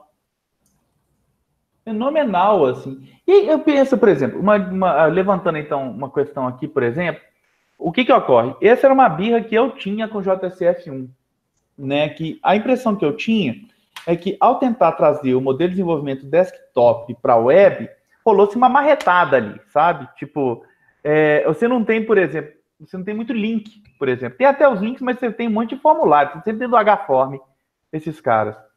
E aí é, eu fico pensando no cara que está começando, por exemplo, Thiago, que está começando agora. Minha pergunta é: como que pode uma pessoa que está começando e está com um mindset que hoje é voltado em API REST essencialmente e um front-end desacoplado, ele poder dar os primeiros passos com o JSF aqui? E dando um alerta rápido, que é o seguinte: normalmente, quando a gente vê todo mundo indo na mesma direção, em massa, tem algo muito errado aí. Alguém não está pensando, alguém está. Tem soluções mais interessantes. Todo mundo em O, não necessariamente O é a salvação de tudo. O qual que é o fio da meada para quem está começando, caiu num projeto JTCF, inclusive o nome desse livro era o JTCF do Programador Acidental, sabe? Que o cara ele caiu num projeto JTCF e tem que se virar com aquele negócio. Como que, qual que é o conselho que vocês dão para o cara que caiu no JTCF? Como vocês fariam para como vocês guiariam esse, esse programador que acabou de entrar nesse mundo aí? E ele pensa, e ele tem essa mentalidade, tipo assim, ó, tem um, uma API e um front-end desacoplado. Olha, uh, se alguém quiser falar, tomar frente, por favor. Uh, antes de mais nada, quando a gente fala em API, né, é, quem, quem desenvolve telas, formulários com React ou com Angular, você não de fato desenvolve uma API, porque aquela API é extremamente acoplada à tela. Se você me disser que eu desenvolvo uma API pensando em múltiplos tipos de clientes, você está mentindo para mim. Porque eu sei que você fez aquela, aquela API voltada para a sua tela. Não só isso, isso é uma preocupação tão grande em sistemas de grande escala que quando eu desenvolvo uma aplicação que tem que rodar no mundo desktop, sei lá, no browser, e no, no mobile, eu desenvolvo duas APIs. Aí eu vou lá e boto um, um como é, o BFF, né, é o back-end for front-end. Aí eu começo a colocar uma API, gateways, proxy, tudo. Tá? Então, a verdade é que quando eu desenvolvo telas, eu desenvolvo uma API, uma, um controle amarrado à tela. Tá? É, e um problema que eu vejo é que a nova geração ela está caindo, seja por professores, por empresas ou por, sei lá, gente famosa xiita, dizendo que a única forma de se desenvolve a aplicação hoje em dia é com front-end separado do back. E é engraçado que quando você mostra para pessoa que o Reis, repara, o Reis, que tem mais de 10 anos, disse: Eu não vou adotar essa moda front-end, porque eu acredito que a moda front-end é complexa. O cara estranha quando ele pensa: estão renderizando tela lá no lado do servidor? Como é que isso funciona? Tá? Então, tipo assim, quem vai direto para front-end, ele ignora muito do passado de como se desenvolvia software, ou de como desenvolve um site. E eu acho que esse passado é importante para ele entender como é que funciona uma arquitetura cliente-servidor e como é que funciona o HTTP de fato. Ele, eu não sei nem como explicar. As pessoas, como o Antônio falou, está se nascendo muita gente do front-end. Eu não sei se é porque é mais fácil, porque está na moda, ou porque as pessoas não querem aprender mais um pouco de ciência da computação e ver como é que o mundo faz back-end, cheio de padrões de trabalho. Mas o que eu aconselharia para um cara que caiu com o JSF é, cara, estuda o jeito old school de se desenvolver uma aplicação. Entende o HTTP o mínimo possível. Vê que dessa vez com o JSF, tu vai ter que botar menos mão no código CSS, JavaScript, HTML. Tu vai ter esses caras? Vai. Mas tu vai ser bem, bem menos que isso. Tu quer fazer uma requisição Ajax? Tu vai usar uma tag. É incrível. Tu bota uma tag e ela vai funcionar. Tu não se preocupa tanto mais com cross-browser, com responsividade, porque os componentes resolvem. Então, domina os componentes, domina como é que funciona o workflow do JSF, e se tu tiver um tempo, não precisa priorizar, mas se você tiver um tempo, entende de fato como funciona o ciclo de vida, porque cedo ou tarde tu vai cair em um problema que a única forma de resolver é entender o ciclo de vida. E esse meu conselho, ele serve para quem trabalha com Angular, quem trabalha com React, porque eles são frameworks que mantêm estado, e se mantém estado, ele tem que alterar esse estado. Alterar esse estado é criar um ciclo de vida. O Angular tem um ciclo de vida, ele tem os hooks, né, os triggers de eventos, e o React também. Então, se o cara que trabalha com essa tecnologia não se sente confortável com esse ciclo de vida, ele vai ter a mesma dificuldade que um programador JSF tem que não conhece o ciclo de vida. Essa é a minha opinião. Eu não sei se eu entendi bem a pergunta do, do Kiko, mas vocês me corrigem se eu estiver Que eu tenho uma dúvida aqui, levantar, não sei se dá para fazer assim. Eu pegaria um do que o Rafael falou agora para uma discussão para ver o que vocês acham. Eu ouço muita gente falando assim que eu, eu não conheço o React, tá? Mas muito pouco que eu, eu li, eu vi que um recurso que é bem aclamado é o, é o server-side rendering, né? Então ele renderiza o, o, código HTTP do lado do servidor e a promessa de que isso vai ter uma resposta rápida. É, eu acho que a gente já vê isso no mundo Java há alguns anos, desde a servlets, né? Que você quando você renderiza, você está mandando um código HTML no output stream e já é a resposta. Coisa que também o JSF, por trás dos panos, estava fazendo. Ele dá o HTML já montado, já renderizado, aconteceu com o servidor. Tirando pelo Doom virtual do React, que é o que dizem que é o anti-cara por trás da tecnologia, qual seria essa diferença na onde você da renderização side do React porque o Prime Face o JCF faz. O que, é que seria de tão espetacular? Talvez a qualidade do código, porque o Prime Face acaba sendo baseado no jQuery, jQuery em 2019 jQuery Deus é mais, ou eu, na, muito pouco que eu conheço, eu vejo tecnologias bastante similares em termos de recursos. Agora, eu não sei se no React tem algo além que eu não consegui entender nas minhas leituras, mas pelo pouco que eu conheço da web, não vejo ele fazer algo muito diferente do que o JC faz. O que, é que vocês acham disso aí? É, é, tá, eu vou pegar o gancho da sua pergunta, que é o gancho de Rafael, para fazer a contribuição aí, que é o seguinte, é, primeiro eu fico me perguntando como a especificação falha na comunidade Java, né? Assim, é, a especificação, para mim, tem algo positivo, porque, querendo ou não, o JCF vem embutido em qualquer servidor que rode a especificação JE.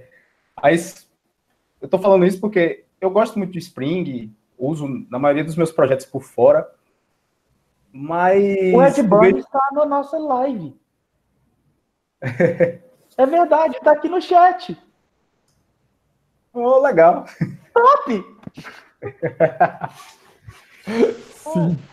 É, então, eu fico às vezes me perguntando assim, como a gente é, vai muito nesse efeito, né? Da, da, ah, o Spring, o Spring sempre teve, quando eu comecei a trabalhar com Java, sempre teve aquele lance assim, ah, Spring versus Java né? E quando eu comecei a estudar Spring, para mim foi uma questão mais de ele complementava o que o Java EE às vezes não tinha, tá? Eu penso da mesma forma com relação à especificação do JSF. É, com, assim, se você vai usar o React, ou se você vai usar JSF, ou se você vai usar Angular, eu acho que a primeira coisa que você tem que é, ver é o que cada framework se propõe fazer melhor. É, o React veio de uma solução do, do, próprio Facebook lá, porque eles tinham que tratar, por exemplo, modificar totalmente o, a tela do Facebook, ele não precisava modificar tudo, né? Ele poderia trabalhar só no chat, só na parte do, do, das fotos, enfim. E isso é legal porque ele consegue componentizar de uma forma que ele consegue evoluir os componentes em tela, em renderizar independente, né? Posso fazer versões e tal. É, já o JSF é, é como o Rafael falou, é, vai muito da facilidade dos desenvolvedores de trabalhar com, com o JSF.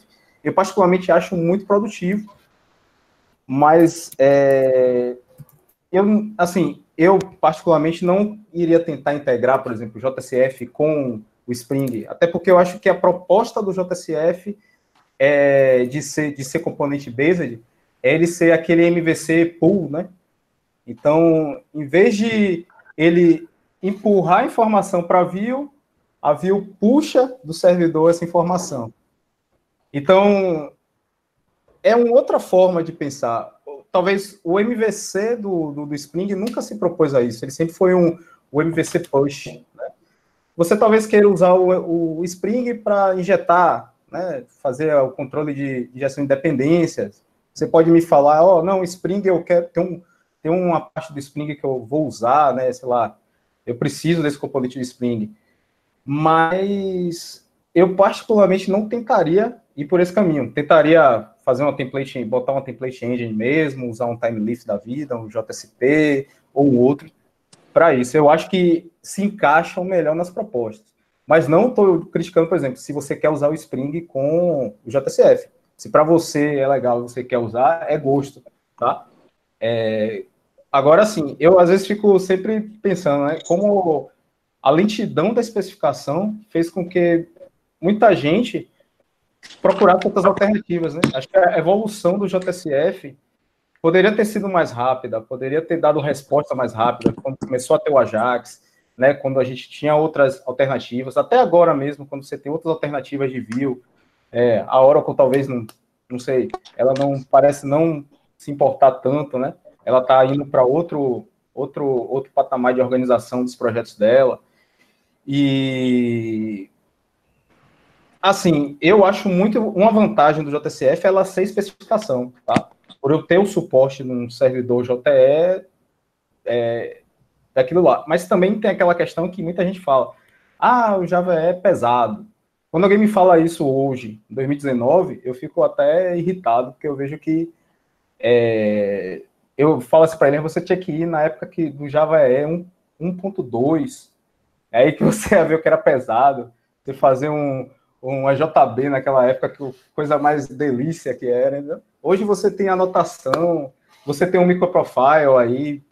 Tá? Eu outro dia fiz uma comparação subindo o microprofile com Spring Boot. Tem hora que dava mais rápido usando um, um, um container microprofile mais rápido que Spring Boot. O pessoal agora está falando do Quartz, eu estava tentando até é, configurar uma coisa que sobe em milissegundos. Então, assim, é, tem uma, uma, um certo ranço, talvez, é, das pessoas pensarem é, da especificação, não, não prestar, eu vou procurar as alternativas. Tá? Mas é, eu acho que cada um tem seu, seu local.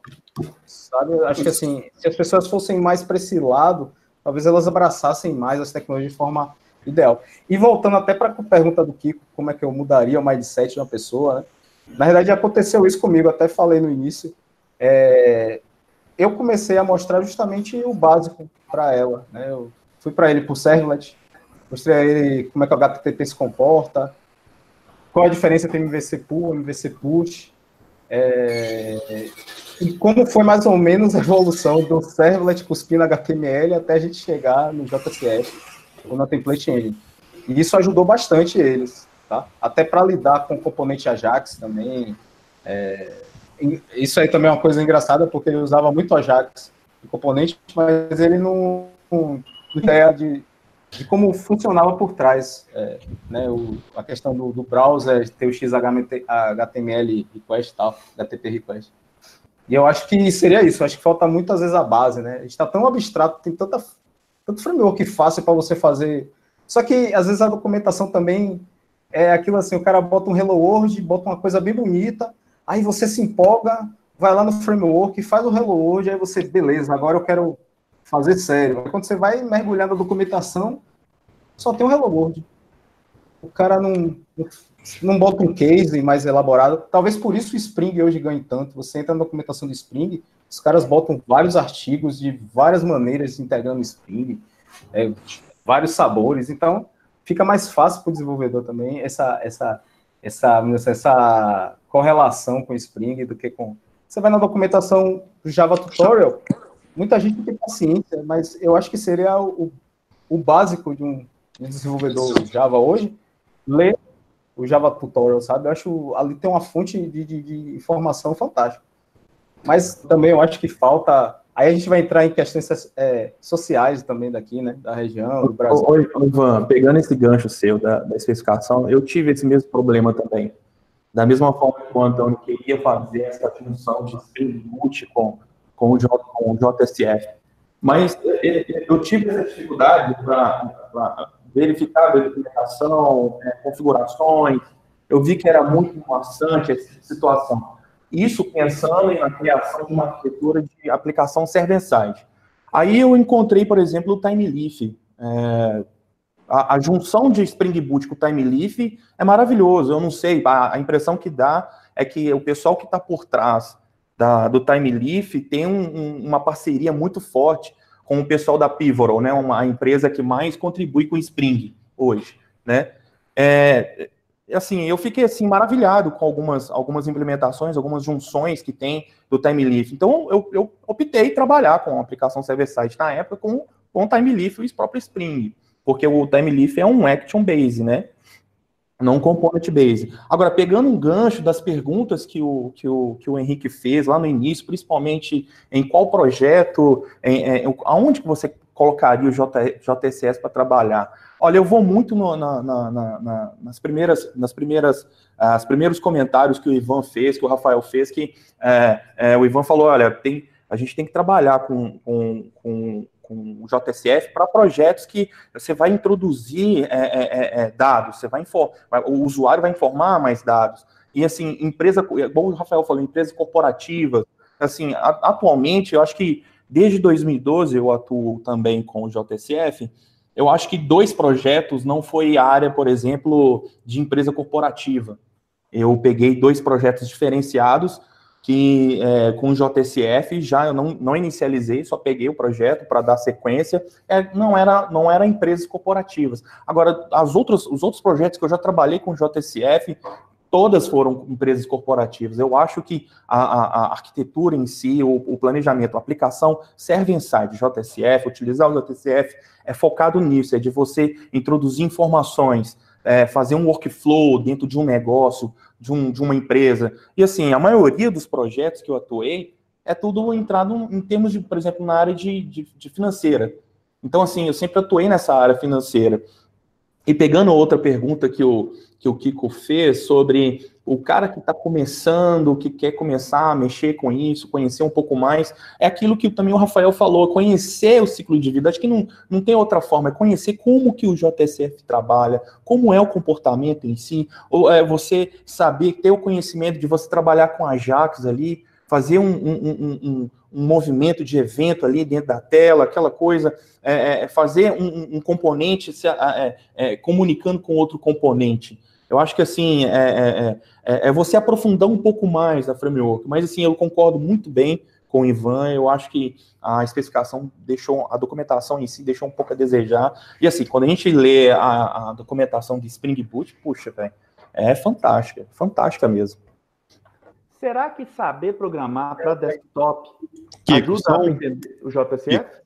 Só voltar um pouquinho rapidinho antes, só para fechar essa questão da pergunta anterior. Daí eu, uma pessoa que tá bem encaixa bem nessa questão da pergunta. Verdade. O primeiro ponto é o seguinte: é um pouco do que a gente falou no início com o que a gente estava discutindo agora há pouco. Primeiro ponto é você ver, levar em consideração, a pessoa tem que parar e entender o, pra, o qual que é o melhor local para você usar cada coisa. Porque você tem o, o Spring, por exemplo, um Spring com Angular, por exemplo, que a gente utiliza bastante, utilizado bastante. Para uma situação, você tem um projeto grande, que você tem uma equipe boa de front-end, uma equipe boa no back-end, que elas que, mas que não tem, tipo assim, o do back-end não tem talvez tanta expertise, é, não seja tão bom na parte do front-end, o cara do front-end não é tão bom no back-end, você pegar o JSF e querer colocar ali dentro, não vai funcionar. É o que a gente tinha discutido no início. Você pegar o cara que é bom no front-end e querer ensinar ele, o cara é bom no Angular e querer forçar ele a desenvolver no JSF, não, ele vai ter uma curva de aprendizado, não vai render tão bem. Só que do mesmo jeito, às vezes tem um, um sistema lá que é formulário, é um, um, cara corporativo, é um sistema que o cara vai lá e preencher formulário, envia uma tabelinha e não passa disso. Você querer forçar isso, e você tem alguém que tem um conhecimento na parte do back-end, conhece bem o JSF, você querer forçar isso, separar isso, não faz sentido nenhum também. Então, acho que você tem que entender essa questão. Acho que a gente estava até discutindo isso no, no último meetup lá que a gente teve daí texto, inclusive com o, com o Cleison e com o Ricardo. É, a gente discutiu essa questão do saber onde utilizar cada tecnologia. Não adianta você querer, um exemplo que a gente tinha comentado lá, não adianta você querer pegar o, um C para você desenvolver um sistema web e nem você pegar o Java e querer desenvolver um sistema embarcado. Você tem que saber onde cada tecnologia que você consegue desenvolver, tirar o melhor dela. Então, eu acho que é bem isso, tipo, entender o para que que cada qual que é o, o melhor de cada um e entender onde você encaixa cada um. Se você não tem esse conhecimento, você não consegue enxergar isso, você ficar batendo cabeça para tentar fazer o tirar o tirar leite de pedra e não vai tipo assim, não vai funcionar tão bem. Então, ao que você tem esse consegue enxergar o melhor de cada um, aí você consegue evoluir bem melhor do que se você ficar nessa loucura de ah, tem que ser só REST ou tem que ser só server-side? Que é isso.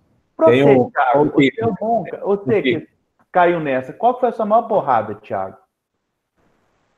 Porrada? É, nesse foi... JCF, pra você, qual foi a maior porrada? Você é um caso interessante.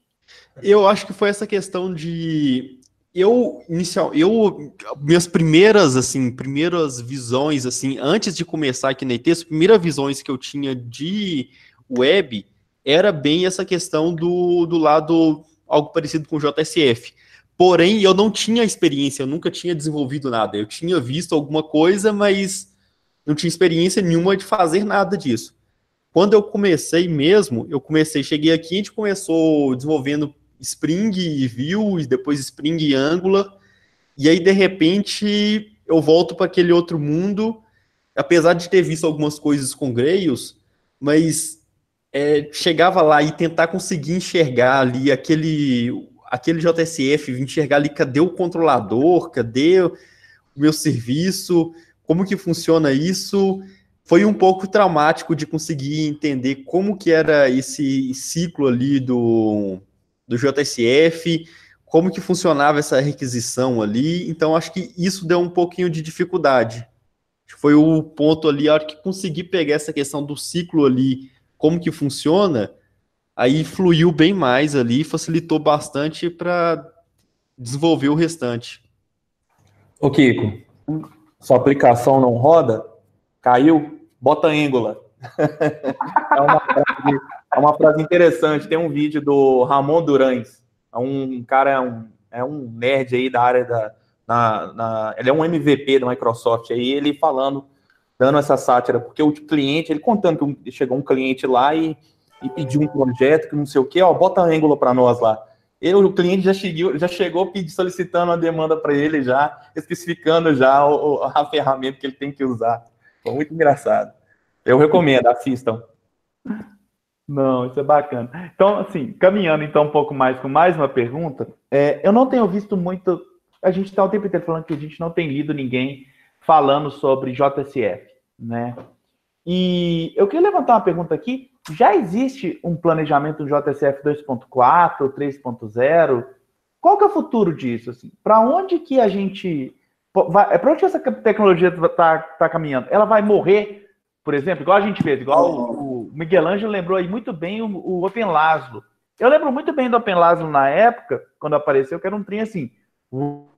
Né? Eu lembro até de uma entrevista de emprego que que eu queimei o meu filme na época porque eu falei que o Open Lázaro não ia dar muito certo e era a tecnologia da empresa. Acabei não pegando a vaga por causa disso. Aí eu fico pensando, o JPCF, ele tem algum futuro assim, além da web? Porque, por exemplo, pegando aqui esse livro, o Core JCF 1.0, esse capítulo 11, em que ele fala, por exemplo, sobre criação de interface para mobile, eu achei particularmente fascinante, assim, sabe? Porque olhando hoje, 15 anos depois, a gente nunca imaginaria que seria possível fazer isso com JSF. Mas arquiteturalmente, eu consigo ver, por exemplo, um JSF compilando para um. apenas especulando, tá? Para um Angular nativo ou para um desktop, igual tinha o projeto Griffon, que não deu muito certo, que era um Grails para desktop, há uns anos atrás. É, vocês conseguem ver para onde que caminha o futuro desse JSF? Tem uma base muito grande de código e não vai sumir nos próximos cinco anos. Mas para que lado vocês conseguem ver caminhar essa tecnologia? Uh, eu estive lá em São Paulo na última semana e aí teve um evento lá na Oracle, onde quem estava lá para conversar um pouco foi o Ed Burns, que é o spec leader do JCF do, da parte de servlets, né? E que está ouvindo nossa live. Hã? E que está ouvindo essa live. e aí, assim, acho que nem ele tem essa resposta claramente, cara. É...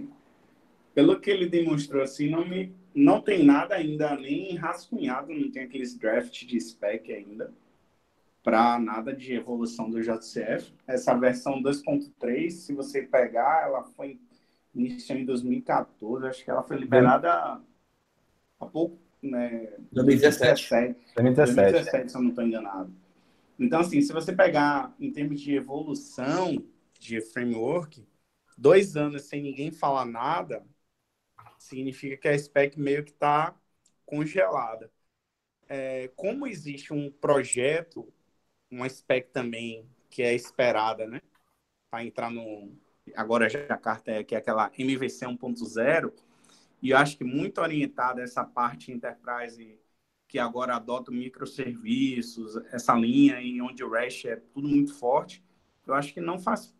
Minha percepção hoje é que não faz parte dos planos pelo menos por iniciativa da especificação, é, tá isso como uma prioridade, vamos dizer assim. Talvez, se a comunidade se organizar e se estruturar para evoluir alguma coisa, seja ok, mas eu acho que a prioridade talvez seja muito mais a parte do MVC, de tornar isso uma especificação de fato que é, a parte de front-end do Java, do JE, basicamente é o JCF. Se você quiser fazer algo é, que não seja é, componente basic, você não tem uma, uma, opção oficial suportada pela especificação. Então, acredito que hoje não tem tanto futuro definido. Pelo menos foi o que eu pude entender. Aí eu não sei se dentro daquela filosofia de a comunidade regula, a comunidade se auto-organiza, vai existir um movimento, até porque eu acho que já existem opções, até talvez seja um pouco do que Ivan falou de time. Já existem algumas opções mais, é, vamos dizer, maduras nessa linha, né? Você tem muita coisa de JavaScript, que você faz o código e ele promete te entregar o mobile, te promete te entregar o web, te promete te entregar até o desktop em alguns casos, com uma tecnologia só. Então, teria que ver o, o nível de esforço necessário para isso. É, mas pelo que eu pude capturar lá, não senti uma afirmação nessa linha de evolução, não. Acho que vai morrer aí nessa vertente. Talvez, assim, o JCF em si, o core vai ficar assim e o que vai continuar evoluindo é o Prime Face. Que hoje, basicamente, quando você fala em JCF, a gente tá falando de Prime Face. Que é o que tem de novidade, né? É. Eu acho que o futuro é mais uma especulação mesmo, assim. Mas talvez você pegando o exemplo de outros outros cases né, do, de, de especificação, né? Talvez eles liberem para fique open source, alguém adote e toque. Vê aí, por exemplo, o JavaFX, que eu acho, acho sensacional o JavaFX, mas também uma empresa pegou a Glue, ela que mantém hoje o código. Talvez seja um caminho. Talvez será que no futuro a Prime Tech vai pegar a especificação e vai deixar comigo e eu que vou tocar, já que é um produto, né? Mas é, assim, eu acho que é, eu acho que a Oracle hoje muito ela ela pensa em fazer dinheiro com Java, porque há muito tempo que ela tenta de alguma forma fazer esse dinheiro acontecer, já que o Java tinha muita raiz com a em questão de ser open source, de ter essa questão da, da especificação, que o pessoal critica porque é lento e tal. E hoje ela tenta de todas as formas se livrar do que talvez para ela não é o, o foco né, da empresa, né? Manter essas especificações que não fazem sucesso. Talvez na época do ação a gente já tivesse até, sei lá, na versão 2.4, não sei. Mas ela, ela é muito de, de seguir realmente o timing do mercado. Ela, você falou aí, tem há dois anos, né, que foi feita a especificação. Eu acho que a especificação 2.3 já estava sendo discutido bem antes mesmo. Acho que 2014. 2014 começou é. a escrever. e aí fizeram a versão. É, fizeram a versão final em 2017, né? Mas se você pegar aí, 2014 até aqui, mais ou menos é quando a gente tem essa esse grande quantidade de frameworks é, JavaScript que apareceram, né? Vídeo ângulo e tal. E se você pegar o que tem de inovação nessa versão 2.3, basicamente é uma melhor integração é melhor, CDI. Exatamente. E o recurso diferente que tem é a parte de push, é, de push notification, server-side event, coisa nessa linha que o Prime Face já faz, né? Então... Sim. Eu acho que eu acho que talvez no futuro aí mais próximo ela virar talvez a especificação para alguma, por exemplo, a Prime Tech pegar ou ela jogar para Apache e mandar a Apache tomar conta também, como houve, por exemplo, NetBeans, né? NetBeans ela era uma coisa que não era o foco da empresa, trabalhar no IDE, ela abriu o código, liberou para, acho que recentemente, acho que não tem nem um mês aí, ela está totalmente agora é, na umbrella da, da Apache, né? Aí eu acho que seria mais uma especulação. Mas eu vejo muito por essa sua visão mesmo, de, de tipo, acho que tá meio que indo, caminhando para o MVC, apesar de que eu acho que ela tá caminhando para essa especificação do MVC mais uma forçação do mercado do que realmente era ela iria querer isso, tá? Porque se você pegar é, a integração que o JSF tem com o Java já como especificação, né, a, a, a maturidade que ela tem, é, é um grande passo você trocar é, essa especificação, entendeu? Tipo, trocar que eu falo assim, o sair do componente based que estava tão enraizado para agora eu vou simplesmente ficar no MVC normal, é, o MVC Action, né, Action Based, que eu já tenho anos e anos aí desenvolvendo, mas tanto que essa, esse MVC 1.0 tá um bom tempo. É que nem o Javamon, né, até hoje eu espero. Não, não, não aparece, né? Mas eu acho que é. Acho que o futuro JCF é pouco obscuro nesse sentido, mas caminha para talvez a Prime Tech pegar. É uma especulação minha mesmo. Não, interessante. Porque eu, a gente está estudando aqui e acaba que simplificou demais. Você tem um modelo de componentes lá que ele foi ficando mais enxuto, né? E se já tem hoje uma, por exemplo, um problema que eu tinha no JCF é que, por exemplo, SEO pode ser meio complicado, porque você vai fazer um site aberto, é, com JSF, dependendo, você não consegue colocar link com uma, um ID bonitinho, algo assim, ele é problemático. Eu, então, não, eu não usaria, por exemplo, JCF para fazer um site. Opinião minha. Eu, particularmente. Justamente porque, como até o Rafael explicou, né? É, você não precisa de estado muito num site. Então, acho que realmente para isso aí tem, tem até uma tentativa da Sam, acho que tem um Postlets, que meio que você pode fazer um, um cara que é, controla, tipo um CMSzinho. Eu não conheço muito a especificação, mas uma vez quase caiu um sistema legado desse de Postlets na minha mão e ele tinha esse conceito de você. Ele abstraía tudo. Para você ideia, você programava basicamente no banco de dados. Você colocava tudo lá e ele gerava baseado que estava no banco de dados e tal mas ele tinha muita, é, muita facilidade de você fazer esses links, de você modificar o template. O Portlet, só para falar aí, é, é, é uma maneira antiga de se eu tenho várias aplicações, tecnologias distintas, e eu quero que, que colocar todas essas pequenas a, a, aplicações numa única tela, semelhante ao Facebook, eu tenho lá uma timeline, eu tenho lá o meu perfil, eu tenho lá as notificações, eu consegui fazer isso com Postler, tá entendendo? Ou seja, o Postler é o novo, é o antigo micro front-end de hoje. É. é. Tá entendendo? Só que, claro, ele era muito amarrado ao server-side. Então tinha muito de criar uma especificação, amarrar. Eu nunca trabalhei com Portland, mas pelo que eu já li, ele é basicamente isso. Ele é um tal do micro front-end hoje. Só que o micro front-end se, se estabelece somente no lado do cliente, né? Mas acho que o Portland só foi utilizado em grandes portais, né? Foi utilizado especialmente para criar portais de grandes empresas, onde eu tinha lá no meu portal as notícias, eu tinha, sei lá, os aniversários do mês, eu tinha é, a, esse exemplo, e-commerce, vendas, tudo. É, esse sistema é. legado mesmo era a intranet. Você tem é, o, o, o, Life Ray foi o que eu, que eu trabalhei com o Portlet. Ele, na, ele era para você realmente fazer portais é, intranet, né? Perfeito, Miguel, como eu falou, o Life Ray, né? Acho que ele até hoje ainda é o mais famoso, é o que sobreviveu. Né? E, e eu concordo com o pessoal, voltando aqui um pouco ao assunto, tá, tá obscuro o futuro do JCF, é, mas sim, simplesmente dizer que uma aplicação de 2000, que, sei lá, 2017, vamos pegar a JCF que foi lançada 2.3, mas 2.2, sei lá, 2013, porra, você pensar em 2013, sei lá, 5 anos, 5, 6 anos, né, estamos em 2019, é, é, um, é uma eternidade. Mas se você pensar que eu consigo pegar uma tecnologia de 2013 e desenvolver de uma maneira estável, produtiva, que eu ainda encontro uma comunidade, que eu ainda tenho grandes empresas por trás, é muita coisa. O que eu estou querendo te dizer é que se quem trabalhou com o Angular 1, cara, o cara depois de seis meses, um ano, era legado. O cara foi para o Angular 2, seis meses era legado, três era legado, quatro, hoje a pessoa não de Angular 6. Hoje, as pessoas estão repletas de legado. Repara, em três anos se criou, acho que criou mais legado com o mundo do front-end, Angular, Vue, é, Backbone e tudo, do que a, a, a conseguiu fazer. A diferença é, a Java tem grandes empresas por trás.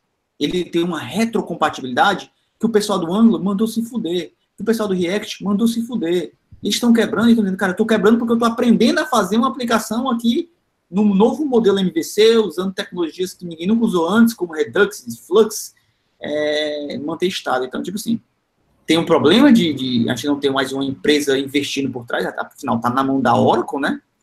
É, e, e, que a comunidade está morrendo, tá? A comunidade de JSF está morrendo, mas a comunidade está morrendo, não o legado. As aplicações antigas, grandes aplicações, acho que até médias, não, ninguém vai reescrever. Você vai manter. E eu preciso gerar novos desenvolvedores com, com, com conhecimento nessas tecnologias ainda que são chamadas legadas.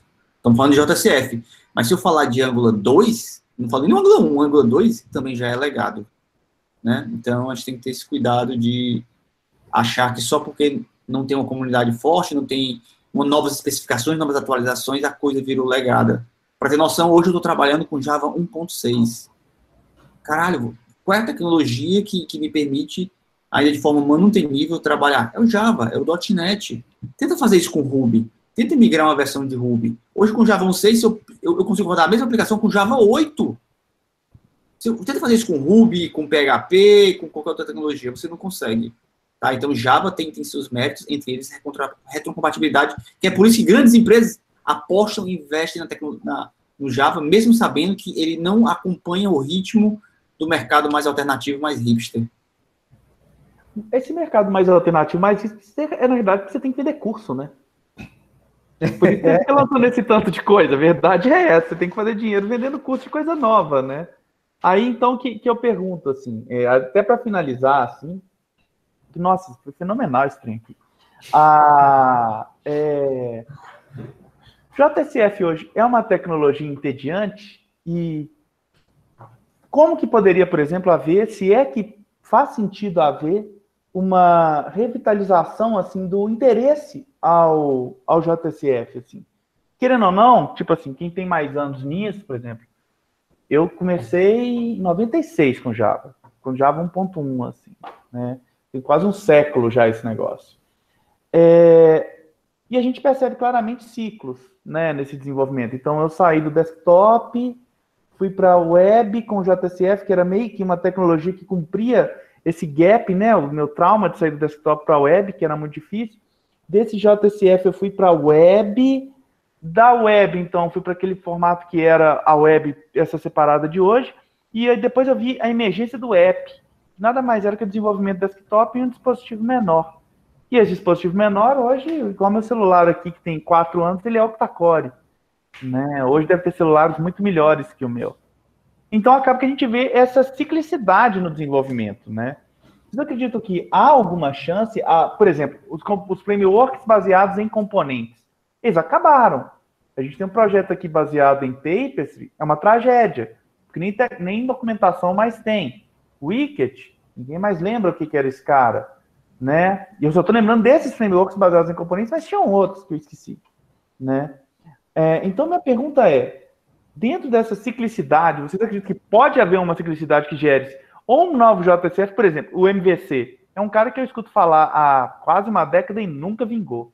Verdade seja dita essa. Eu nunca vi alguém usando o, o MVC do JVE de verdade. Eu só ouvi, é tipo disco voador e rabo de. Esqueci o nome do peixe, era. Bacalhau. Rabo de bacalhau. Eu nunca vi, assim. De cabeça, cabeça de bacalhau. Cabeça de bacalhau, isso aí. De bacalhau a gente vende, não é cabeça. É. Aí, o, aí, aí minha dúvida é: e com essa queda no, no hype, se na realidade isso não abre uma oportunidade financeira gigantesca para quem está começando. Igual, por exemplo, se alguém for dar manutenção em código VB hoje, VB6 que eu estou falando. Se o cara for esperto, ele faz muito dinheiro, tem muito legado, apesar de ser uma linguagem que morreu há 15 anos atrás, né? 20 quase. É, mercadologicamente falando, portanto, assim, é algo que vale a pena investir? Olha, adiantar eu gosto desse assunto é, que eu acredito também como, como tu, Kiko, que o mercado ele é cíclico. Se você pensar antigamente, quando não existiam os bancos relacionais, a gente desenvolvia arquivo texto. Alguém criava um banco binário lá, sem relacionamento, sem integridade de dados, desenvolvia. E isso gerou vários problemas. Repara, eu estou falando que há 40, 50 anos atrás, eu tinha um NoSQL. E aí, esse NoSQL trouxe tantos problemas que se criaram o SQL. O SQL evoluiu e chegou uma hora que o NoSQL voltou, porque apareceram novos problemas. E as pessoas, de certa forma, querem fazer a dicotomia de que, poxa, se aparecer uma coisa nova, eu tenho que matar a antiga. E eles disseram que o NoSQL veio para matar o SQL, a gente viu que, que, mudou. E a mesma coisa também é, é, do desenvolvimento web. A gente vinha do modelo tradicional, onde toda a renderização era no lado do servidor, e começou a migrar para o mundo do front-end. Mas por quê? porque eu preciso de maior flexibilidade, eu preciso trabalhar com times maiores, aplicações mais complexas, uma maior interatividade, as telas estão muito mais complicadas, as redes sociais, então eu preciso, eu fui obrigado a separar. Só que eu sou do tipo que eu acredito que a web, ela é no lado servidor, ela nasceu no lado servidor e ela vai morrer no lado servidor. O que eu tô querendo dizer é que, quando a galera tava brigando aí, os Steve Jobs, de que o mundo são aplicativos web, veio um cara e disse, olha, HTML5. O próprio Jobs falou, olha, vou investir em HTML5 porque eu quero matar o Flash. O Flash é uma coisa que prejudica qualquer tipo de evolução tecnológica. E ele matou o Flash, só que ele viu que ganhou muito dinheiro com o quê? Com aplicativos e a Apple Store. A Apple Store, que a gente fala? É, é acho que é. É, a Apple Store. Só que também, se você repara que nessa onda de ganhar muito dinheiro com aplicativos nativos, se criou nativo Android, nativo Windows, nativo é, iOS, viu também uma nova onda e falou assim, cara, o HTML5 está maduro eu quero dizer que agora eu não preciso baixar 60 megas de um aplicativo de um estacionamento quando eu posso simplesmente criar uma, como é a gente fala? É, Progressive Web Application, um PWA. PWA. O PWA, que é só um link para o cara simplesmente pagar o ticket do estacionamento, que roda multiplataforma, é muito mais fácil de baixar, instalar e usar, e até desenvolver. O Ionic, por exemplo, mostrou que eu estou desenvolvendo uma web view dentro de todos os sistemas. Então, na minha opinião, é, a gente está no mundo cíclico, a gente está no hype do, do front-end, estão se gerando muito legado, mas cedo ou tarde as pessoas vão voltar para o bom e velho HTML5, uma boa renderização no lado servidor.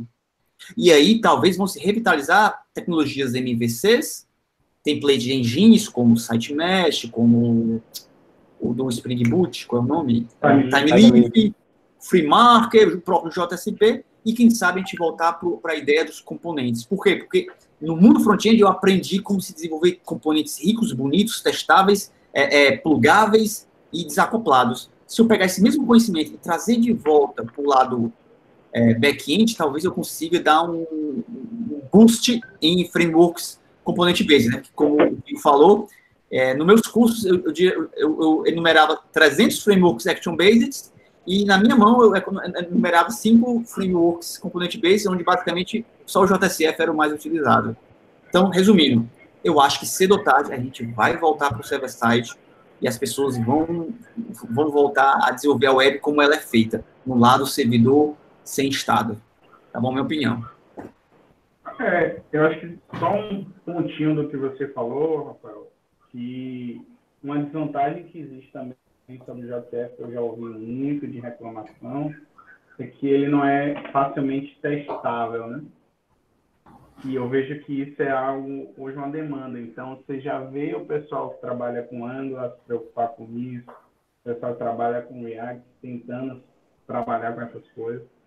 Então, talvez também esse seja um ponto de melhoria para o futuro dessa tipo de tecnologia, entendeu? Mas, assim, eu particularmente acho, é, só conheço uma forma de testar Vue efetivamente, que é usando Selenium. Aí pode ser uma limitação de conhecimento minha, e que na prática tanto faz, se você está usando React, se você está usando Angular, enfim, você vai gravar lá seus scripts e vai fazer o processo. Mas eu já ouvi algumas críticas sobre o JCF por ele não ser testável, assim como toda a suíte do JE, né? Que testar um EJB para quem já precisou usar aquele arquivo, sabe que não é uma coisa divina. Então, acho que também por isso o Spring ganhou uma adoção maior também, coisas nesse.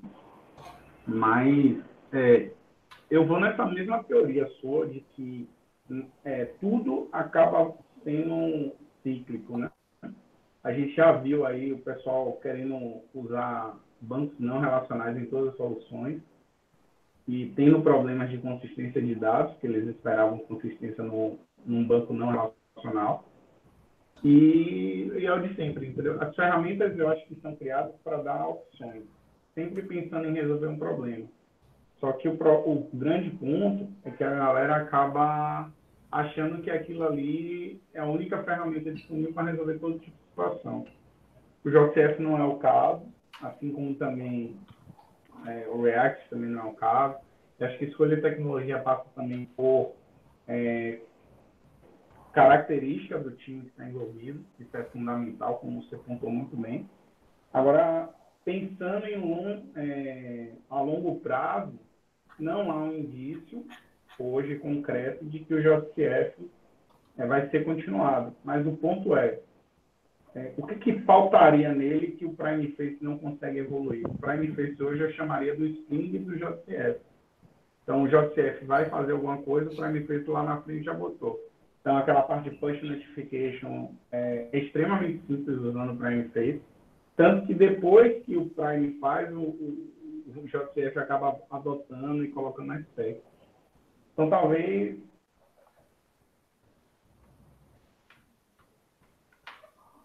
o, o, trabalho do prático e ele vai ficar liderando aí essa frente de evolução. Aí se você disser assim, ah, se é o Prime Face disser que não dá mais manutenção em nada relacionado a GFF, aí eu acho que talvez o futuro da tecnologia dê uma degringolada, que é o principal fornecedor de recursos do GFF. Mas enquanto o Prime estiver criando, pelo menos a, acho que tem um roadmap aí de algumas releases para frente, eu acho que não vai ficar parado, não, em termos de recursos novos e componentes. É, eu acho que, ó, pegando aí o gancho, acho que a gente já descobriu a solução para revitalizar o JSF. Você pega ele, é, a especificação, guarda dois meses, lança, bota um outro nome e joga nas redes sociais. Acho que falta muito, às vezes, é. eu acho que falta muita divulgação, porque eu vejo tanta coisa hoje que eu fico pensando assim, cara, isso aí eu já vi em algum lugar, né? A gente sempre, não sei se vocês têm a mesma impressão, né? Tem umas tecnologias novas que você olha, caramba, isso aí, isso aí tá me cheirando a cliente servidor das antigas, sei lá, algumas coisas assim. Eu fico bem é, se pensando, né? Será que essas tecnologias são tão novas ou alguém joga um nome e faz um, um hype, né? E joga nas redes sociais e diz, ó, oh, que legal, faz um site bonito e bota lá. Acho que talvez, é, até tirando um pouco da brincadeira à parte, é, isso levou muito à vilanização também da, das especificações. Às vezes a, a formalidade é, o pessoal vira a cara pela especificação ser formal, mas não vê os benefícios, sabe?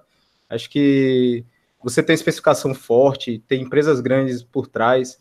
É como o Rafael falou, ele está no Java 1.6, né? Eu estou um pouquinho melhor que ele, estou no 1.7, né? Mas é, eu rodo código que é de Java 1.4. Então, assim, a especificação tem uma, uma vantagem fantástica, mas durante muito tempo, assim, em fóruns, é, Posso citar aqui o, o fórum da, do, do Guji, né? Era um, era um que eu entrava bastante. Tinha muita gente que era tóxica, batia na, na, na especificação, falava, enfim, e tal. Ficava uma guerra. E eu acho que tudo é tão simples como o Pet falou aí. Acho que cada ferramenta, você tem que conhecer bem as ferramentas. Assim, bem que eu falo, você precisa saber o que é que ela se propõe. E quando você precisar, você estudar.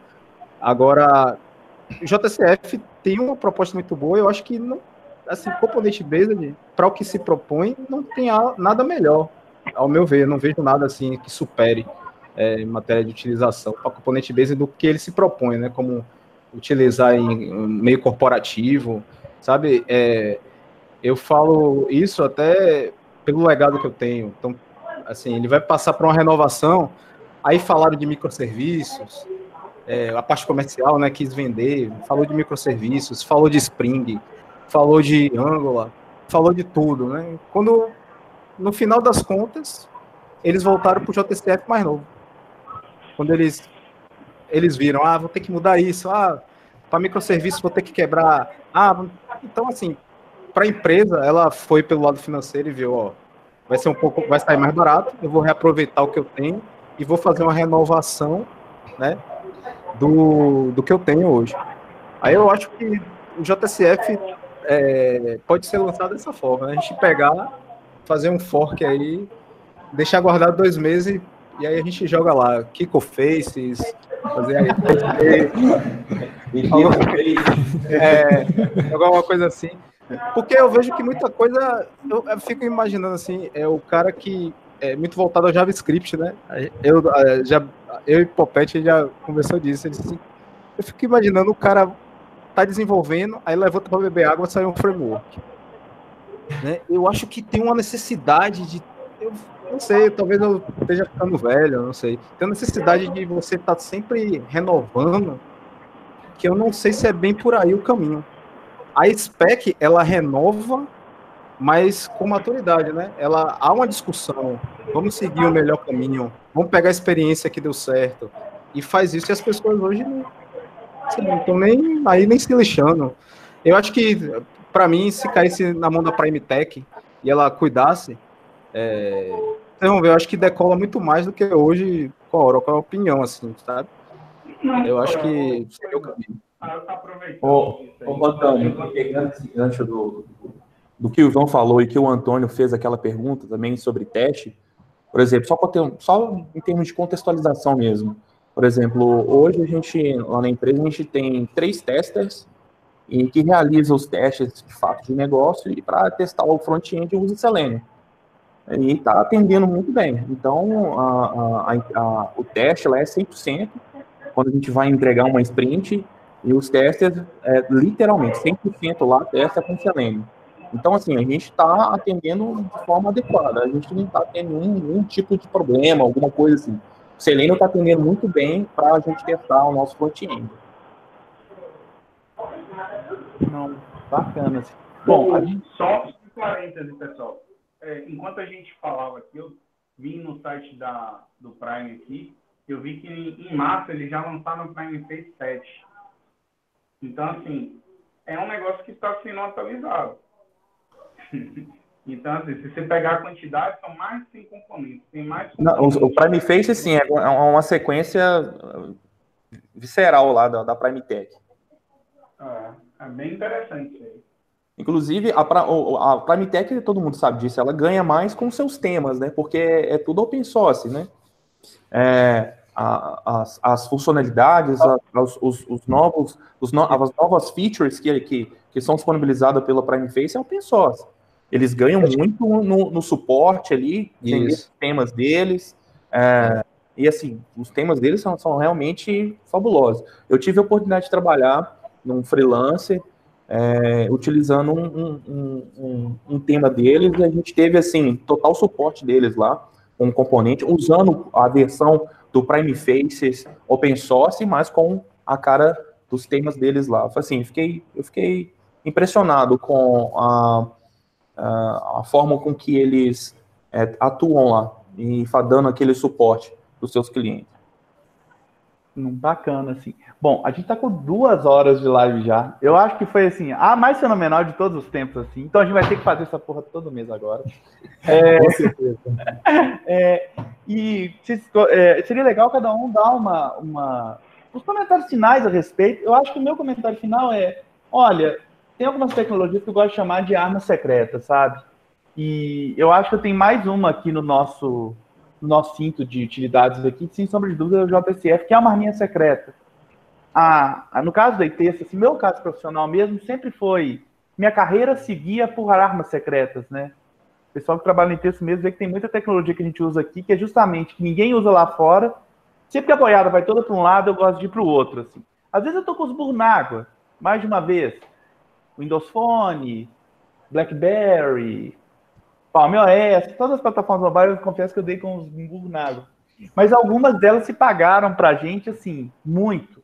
Né? Por exemplo, Grails, até hoje, é, é um cara muito importante dentro da empresa. É, algumas bibliotecas Java mais antigas, assim, a gente usa muito aqui, aqueles Apache Commons mesmo. São arminhas secretas, né? Enquanto todo mundo vai para um lado, eu acho muito interessante dar uma bela olhar para trás, assim, para ver o que que lançou. E o JCF acabou se mostrando uma arminha secreta para a gente, assim, né? Internamente até comecei a desenvolver o, o eu cometi o erro fatal de desenvolver o RP da empresa local em vez de usar algo novo. Até comecei a usar no JCF mesmo, assim. Então eu vejo muito como uma arma secreta e um cara que você tem que ter no seu cinto de utilidades enquanto desenvolvedor, não só para projetos novos, mas principalmente para legados, eu acho que é onde vai estar o dinheiro no futuro, sabe? E não é eu acho aquele termo greenfield, brownfield extremamente cretino, né? É, papo de negro que nunca soube programar de verdade, sai por aí contando a potoquinha, né? Famigerado come feijão e a rota caviar. Mas o, eu acho que esse tipo de tecnologia, assim, é, simplificando, é muito mais ativo do que parece. É para a gente ficar atento, né? Que tipo, o que está aparecendo na mídia não é necessariamente o que as pessoas usam, né, verdade seja dito, é essa. Por exemplo, uma das linguagens de programação mais usadas não é Java, não é JavaScript, nunca vai aparecer lá naqueles índices que aparece que é o VBA, né, que é uma puta arma secreta, se você sabe bem. Em PL, SQL, Rafael pode falar muito bem disso também. É outra puta arma secreta, sabe? Um Transaction SQL da SQL Server. Então é mais uma dessas arminhas secretas, não tão secretas, mas que é interessante para quem está começando, que eu diria é, não olha só para o que aparece na, nos eventos, não. Olha também esses outros caras que são usados. Tem alguma razão para eles não terem desaparecido completamente. É... E é só isso. Eu agradecer todo mundo estar tá aqui. Vocês poderem falar aí o que, que vocês acharam, para finalizar. Agradecer demais a presença de todos vocês, assim. Ver se na próxima a gente coloca, tipo assim, 42 pessoas aqui nesse hangout. Né? E mandar para vocês aí. Brigadíssimo. Gostaria muito de ouvir essas últimas palavras de vocês.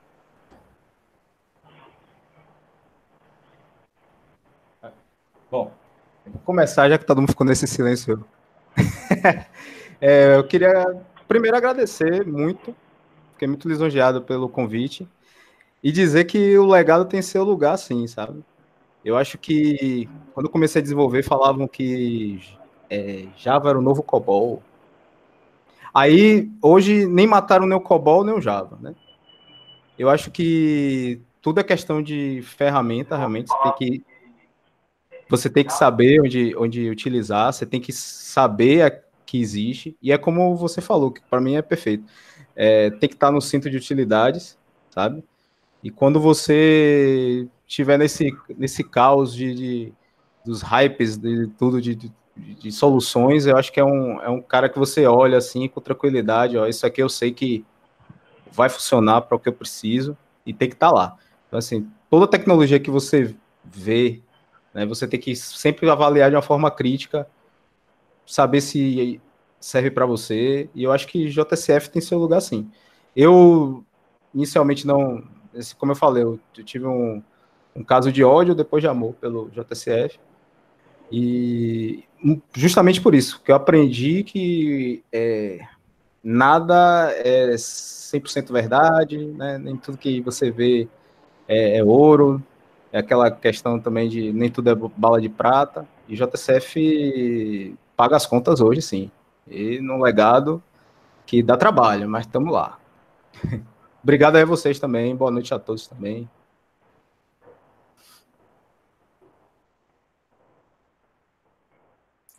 Deixa eu dar aqui minhas mensagens finais aqui.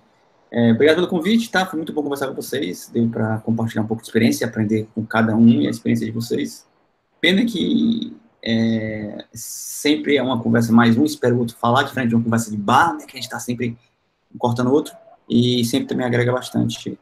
Ah, já mataram muita tecnologia aí na, na vida, já mataram banco relacional, já mataram o SQL, já mataram o COBOL, já mataram o Fortran, já mataram o Java, já mataram o Ruby, o Rails, já mataram N tecnologias, tá? Então, pra, o que eu quero dizer é o seguinte, já mataram o JCF também, é, é, não acredite em qualquer pessoa que sai gritando aos quatro ventos que determinada tecnologia morreu.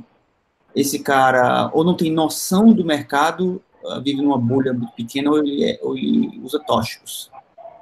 Tá, então a, dica que eu digo é, independente de tecnologia, se o cara grita, ó, oh, essa nova tecnologia matou essa outra, ele está falando besteira. Vamos pegar, eu pegar aqui um, um, um COBOL como exemplo, tá? Muita gente diz que o COBOL morreu, mas a verdade é que saiu uma pesquisa, acho que em 2016, que dizia que o, o número de transações em COBOL, o número de transações de sistemas em COBOL no mundo todo era 250 vezes superior ao número de consultas no Google.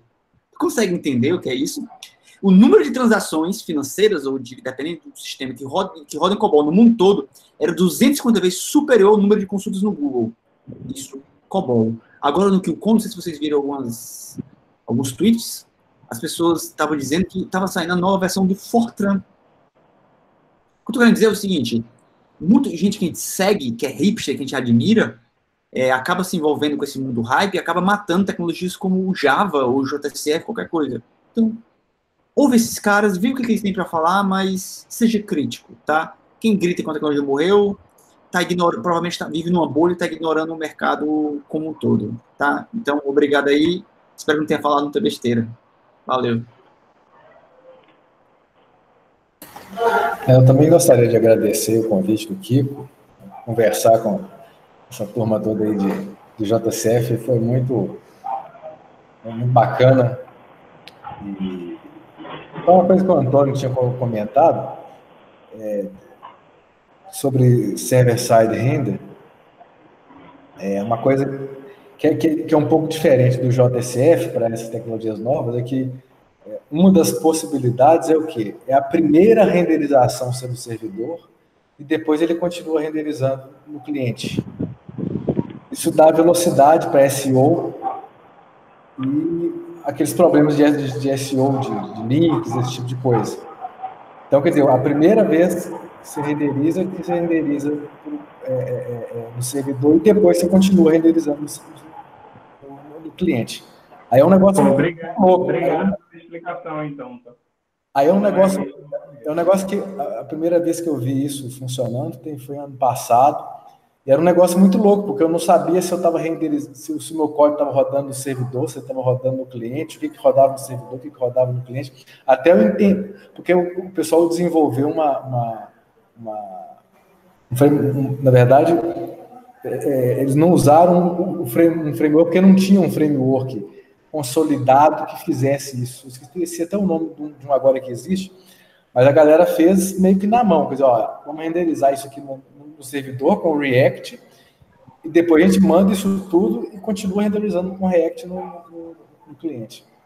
Então, essa é uma diferença, porque exatamente por, por, causa, por, por causa desse requisito é, funcional, quer dizer, de você ter a página carregando muito rápida, onde 10, 20 milissegundos de renderização de página faz diferença, que é diferente do, do mundo corporativo, que foi o meu primeiro contato, inclusive, também com o mundo da internet. Internet, quando eu falo é o seguinte, quer dizer, de, de, de, de, de sites como é, Google, Facebook, ou um site de venda de passagem aérea. Um, quer dizer, esse mundo é um mundo diferente. Os requisitos funcionais são diferentes dos requisitos funcionais que você tem nos, no, nos sistemas corporativos e ou industriais, que é o que eu 95% dos meus casos. Né? Mas foi agradecer de novo a oportunidade e, e concordo, concordo com, com, o Rafael dele falando o seguinte, esse negócio de é, é, a gente tem que ter muito cuidado com fala, na hora que fala sobre uma tecnologia, até para que a gente que, que tem, de, tem mais experiência e que vai ser é, o que a gente vai falar pode influenciar muitas pessoas que estão chegando na equipe, então ter esse cuidado de, de, de de, de, falar de uma tecnologia, principalmente, que é uma coisa que eu gosto demais que o Kiko faz, que é, é dar valor ao legado. O legado ele tem um valor muito grande para o cliente. E isso, eu só me toquei nisso, assim, é, é, é, a ponto de verbalizar, depois das coisas que eu li do Kiko. E agradecer o Kiko por, pela, pelas coisas, por tudo que ele já escreveu sobre legado aí. Pô, cara, valeu. Deixa eu até me emocionado aqui. É, eu, eu faço das minhas palavras as do Miguel, boa parte do que aprendi a valorizar sobre legado foi justamente das tuas postagens dos teus artigos. Raniquei até vários artigos teus sobre, sobre o mundo legado, porque, cara, tu sempre teve uma visão bem sóbria do assunto, é, e isso faz toda a diferença na hora de lidar com o cliente entender a realidade dele. Parabéns e valeu mesmo. Eu que agradeço demais, assim, fiquei até sem graça aqui, fiquei até brigadão mesmo, assim. Valeu. É, eu, eu, eu, lembro, eu lembro de uma palestra, inclusive a última conversa que eu tive com o Kiko, até perguntei ao Kiko, eu assisti uma palestra sua, Kiko, você falando sobre legados, que, é, que você tem que. Eu, eu, eu, guardei essa frase. O legado é, é, é, você tem que olhar pelo lado positivo da, da, da, da coisa, do legado. Você não pode ver a, ouvir a palavra legado e receber como lado negativo. Isso aprendi muito com eles, com, com o Kiko. Foi, foi sensacional. Eu tive, eu comecei, eu comecei a pensar fora da caixa, como, como o Rafael falou de é, todo mundo ir na, na, na, na hype e, e, aquela coisa e, e, todo mundo lê sobre alguns, alguns caras que realmente a gente considera é, top aí no mercado, falando sobre front-end, front-end para lá e para cá, a gente, é, a gente tem que tomar, ter um pouquinho de equilíbrio nesse sentido. Eu aprendi muito com, com as palestras do, do Kiko, com, com os blogs do Kiko e também do, do dos, dos, dos, dos, artigos do, do Rafael Pontes. Eu lembro que teve uma época que eu estava tava entrando o HTML5 e tal, e eu vi um post do, do, do, do Rafael mostrando como aplicar o HTML, HTML5 junto com o JSF e tal, e assim, sendo sendo é, é, na maneira de escrever aquele artigo, é, dosando algumas informações, olha, é bom isso, é bom aquilo, não é aquela coisa assim, não, vamos para frente, é isso mesmo, HTML5 assim, para sempre, não sei o quê. Então, assim, é, é equilíbrio. Eu vejo que é, é, o que falta para a moçada de hoje que está começando é, um equilíbrio, é, realmente, literalmente, autocrítica. E agradecer pelo convite, é um prazer ter conhecido o Ivan, o Miguel, já já, já vi esses caras aí, o Kiko, o, o, o, Rafael aí na, na, na, divulgando os seus trabalhos, tá? O Antônio já, se eu não me engano, eu já vi ele já batendo um papo ali no Sou Java, tá? É, os meninos aqui da, da ITEST, eu tô, atualmente eu estou aqui na, na, na, na ITESTO Caverna, muito obrigado, Kiko, por você ter me recebido aqui. Eu fiquei, assim, eu me sinto lisonjeado participar desse bate-papo com vocês. E estou disponível sempre que pintar uma nova oportunidade. Obrigado mesmo, gente. Muito obrigado. Então, galera, eu, eu gostei tanto da conversa que eu, tô, que eu sugiro, Kiko, que você crie um Slack para gente. Vamos criar um Slack para. Opa, concordo. O que, que vocês acham? Para a gente não perder contato de fora. Pessoal, pessoal rico do Slack. Eu, achei, eu, achei, que você ia, eu achei que você ia propor, não, vamos, já que tá todo mundo batendo papo, o plano tá gostoso. Bora beber uma. Vamos, vamos, vamos pegar esse JSF, vamos tocar esse JSF. achei que você ia propor isso, cara. Mas, mas, mas, isso é um papo para a gente continuar lá no, no, no Slack, entendeu? Claro, claro. Bora, Pô, pois Bora criar. O Paparito até semanal se bobear. Kiko que tem o contato de todo mundo aí, Kiko, ó, cria o Slack lá e adiciona a gente lá, convida a gente e vamos, vamos, vamos que vamos. Missão dada, missão cumprida. Vamos em frente. É, acho que sobrou eu aí para falar. Eu agradeço a você, Kiko, pelo convite. É, a gente já se conheceu pessoalmente aqui em Salvador, ainda não conheço pessoalmente, mas a, acompanho de longas datas aí.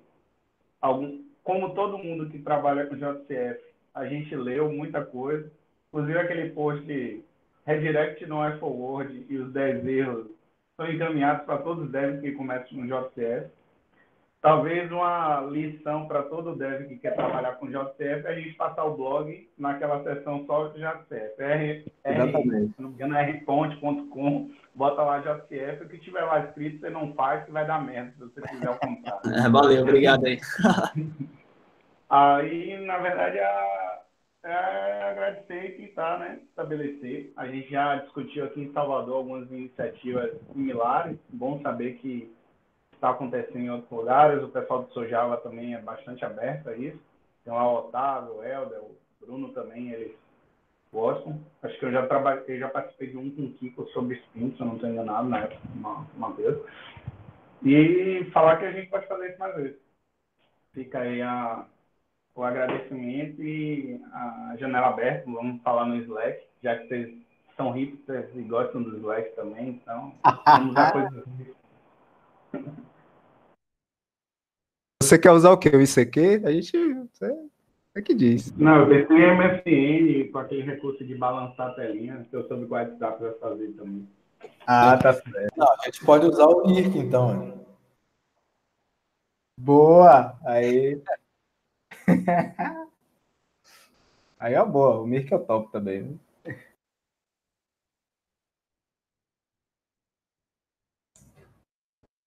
Mais alguém para finalizar aí? Agradecer aí todo mundo que participou. Foi uma edição bem legal o nosso podcast. A ideia nossa era trazer mesmo esse conteúdo. Foi muito gratificante poder trocar essa experiência com vocês. Obrigado mesmo, de coração.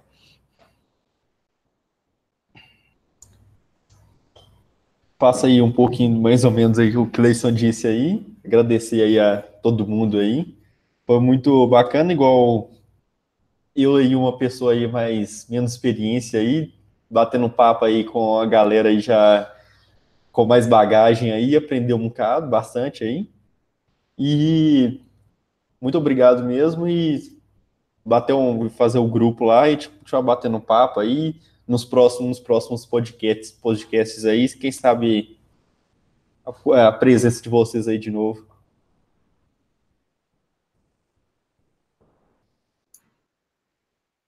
Foi todo mundo. Quer finalizar aqui? Quem? Não, é só isso mesmo. Agradecer demais todos vocês, assim. Foi uma experiência muito, muito legal mesmo. Muito honrado estar com vocês aqui, gente. Muito obrigado mesmo, assim. E aí, vamos bolar de fazer mais esses trem aí, porque foi muito top, tá bom? Obrigado, gente. Ok, pode até chamar tiver tudo bacana aí. Falou, até mais. Obrigado. Boa noite. Boa noite. Todo mundo. Até mais. Boa noite. Boa noite.